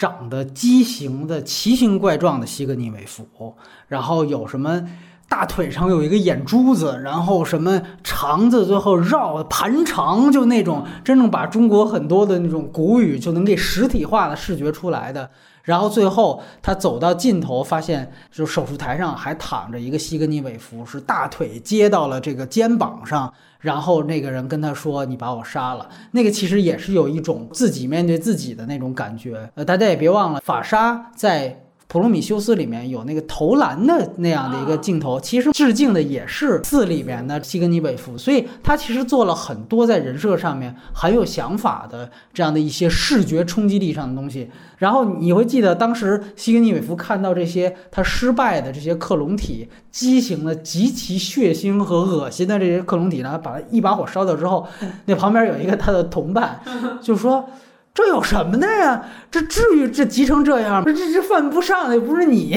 就就你会发现，这个确实是一种不同维度的人工智能之间的交流。其实那一部为什么叫浴火重生啊？它其实就是当时制片厂是想不就不叫四了，就是想重启这个系列，它有这样的一个意思，所以他故意把时间放在了二百年后。他当时的这个制片策略是，就想用西格尼韦弗垫这重启的第一部。然后他想真正推的下面系列的女英雄就是维诺拉·赖德，只是说这个系列当时拍出来之后，口碑和票房各种砸锅，他们就直接停掉了。非常像蒂姆·伯顿有拍过一版那个《人猿星球》，他跟他当时媳妇儿认识那版马克·沃尔伯格演的，特别像那个，连结局都特别像，就属于拍出来之后各种。被骂，然后整个这个系列就砍掉了，然后现在重启就另外一卦再重启了，就跟你这一点关系都没有了，特别像他那一卦里面，因为要推赖德这样的一个新的人物，所以说他其实把赖德这个人物做的其实很有想法，就是统一我们去讲一个 AI 或者说人造人在异形系列里面的话，异形四里面它其实是这赖德这样的一个生化人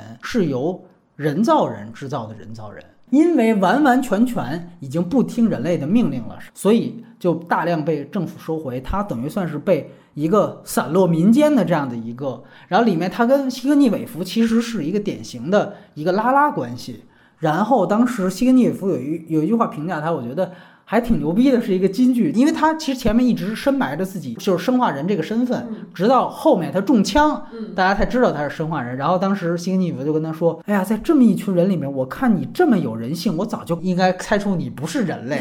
就是在说，其实他已经发展到了什么地步，尤其在对比那些底层的，你像你说的那种卡车司机式的人物一样，他在里面和西格尼韦夫其实都是属于超越人类的存在。所以让他们两个有一个拉拉关系，是一个挺好的一个，我觉得一个嫁接。那个里面你提到的，我非常认同，西格尼韦夫就是一个超级英雄，他其实是一个一男一女，一人一形，然后一弯一直，在这一方面，他其实融合了所有的这个生物的特点。赖德他虽然这个人物在剧情方面确实是一个灾难级的一个功能性的表现，但是他一来像一个小兽一样。对待西格尼韦夫，二来其实他像一个女儿一样，他一直在观察这个人，你为什么能够杀死你的同类？这个是他开始不能接受的一件事情。到他最后，他也慢慢去接受这个事情。实际上，最后他的人物弧光是在这儿，我被进一步开化，来源于这个西格尼韦夫的角色。所以这个我觉得是他这对人物关系，我觉得亮点的地方。然后另外一个我觉得不错的，就像那个失败的蒂姆·伯顿版的人猿星球一样，他最后铺垫了一个。也是只有在加长版你才能看到，就是最后他们回到了地球，所有人在前面就开始铺垫，说什么我们的目标设定在哪？说地球，居然要回地球，所有人都疯了！我靠，我从来他妈没去过那个地方。然后最后你会发现，两个人。这个是加长版里面的一个特有，你可以去下一下去看看，就费尽千辛万苦拯救下来的这样一个地球是什么样子。最后停在了，就是这是导演一个私货，就是法国巴黎，然后那个巴黎铁塔已经倒塌了，然后一片废墟。就这个是完完全全一个还是承袭的一个废土科幻的一个世界观。我觉得这个是很有想法的，就是你千辛万苦的。让这个生物千万不要流落到地球，最后你发现回到地球一看，我靠，这简直就还不如异形所在的地方。对，所以我这个是让我觉得它很多气质方面是很有科幻想法，或者说是很有这个智慧的地方。但是我非常承认它的整体的剧情的问题是非常大的。我就吐槽一点嘛，呃，就是那个韦弗，不是说他二百年后他是怎么被克隆成的吗？就当时二百年前在这个飞船上的血液，呃，提取了那个血液的 DNA，就变成了他。但是你克隆出了他，怎么恰巧这个内部还怀着一个异形女王？就是你这个也太扯了吧！你这个 DNA 本身还直接就怀孕了，这个我觉得是不能接受的。是他已经克隆成功之后，这些人又在他身上植入了一个异形的胚胎。但是这个异形的胚胎你是从哪儿来的？异形三的结尾。他是已经把异形摁在自己肚子里面，跳到火坑里去了，所以也就是说是不可能有任何异形流出去了。那你这个二百年后这个异形是哪儿来的？唯一可能就是你在提取那个血液的时候，你说这个血液直接孵化出来，这个人本身也是怀孕的。我靠，就你怎么说他都没有说得通。对，或者说异形就跟蟑螂一样，当你看见一只的时候，这个宇宙已经有几千几万只，他们不知道从哪儿再搞了一个，说不定其他殖民星球上特别多。哎，这就是脑补，我就不认脑补。对，这就是什么二百年后，那你干脆这个雷普利你也不用讲，你就直接硬来你就可以了，对吧？你要如果这样开挂的话。所以我觉得这个是包括它什么中间的一些逃亡的段落，那个 bug 一点都不亚于这个异形契约。所以我觉得我对于他来说就是一个毁誉参半，有家具而无家章那种感觉。嗯，然后我们接着往下捋，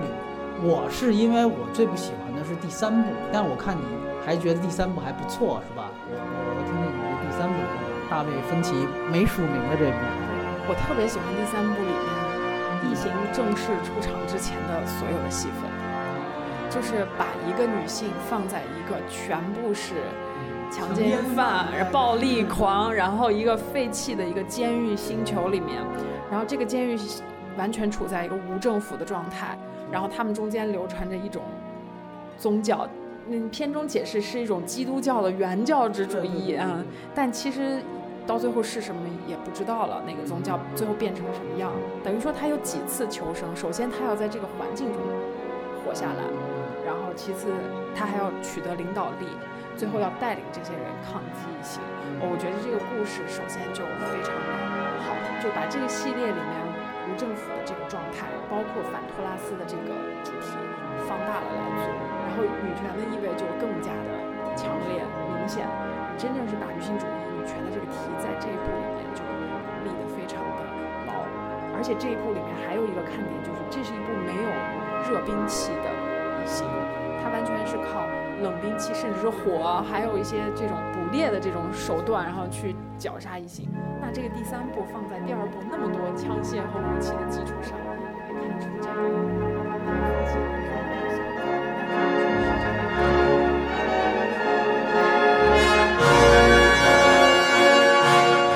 剩余大约四十分钟节目内容，我们已在反派影评微信公众号当中独家呈现，欢迎各位关注收听。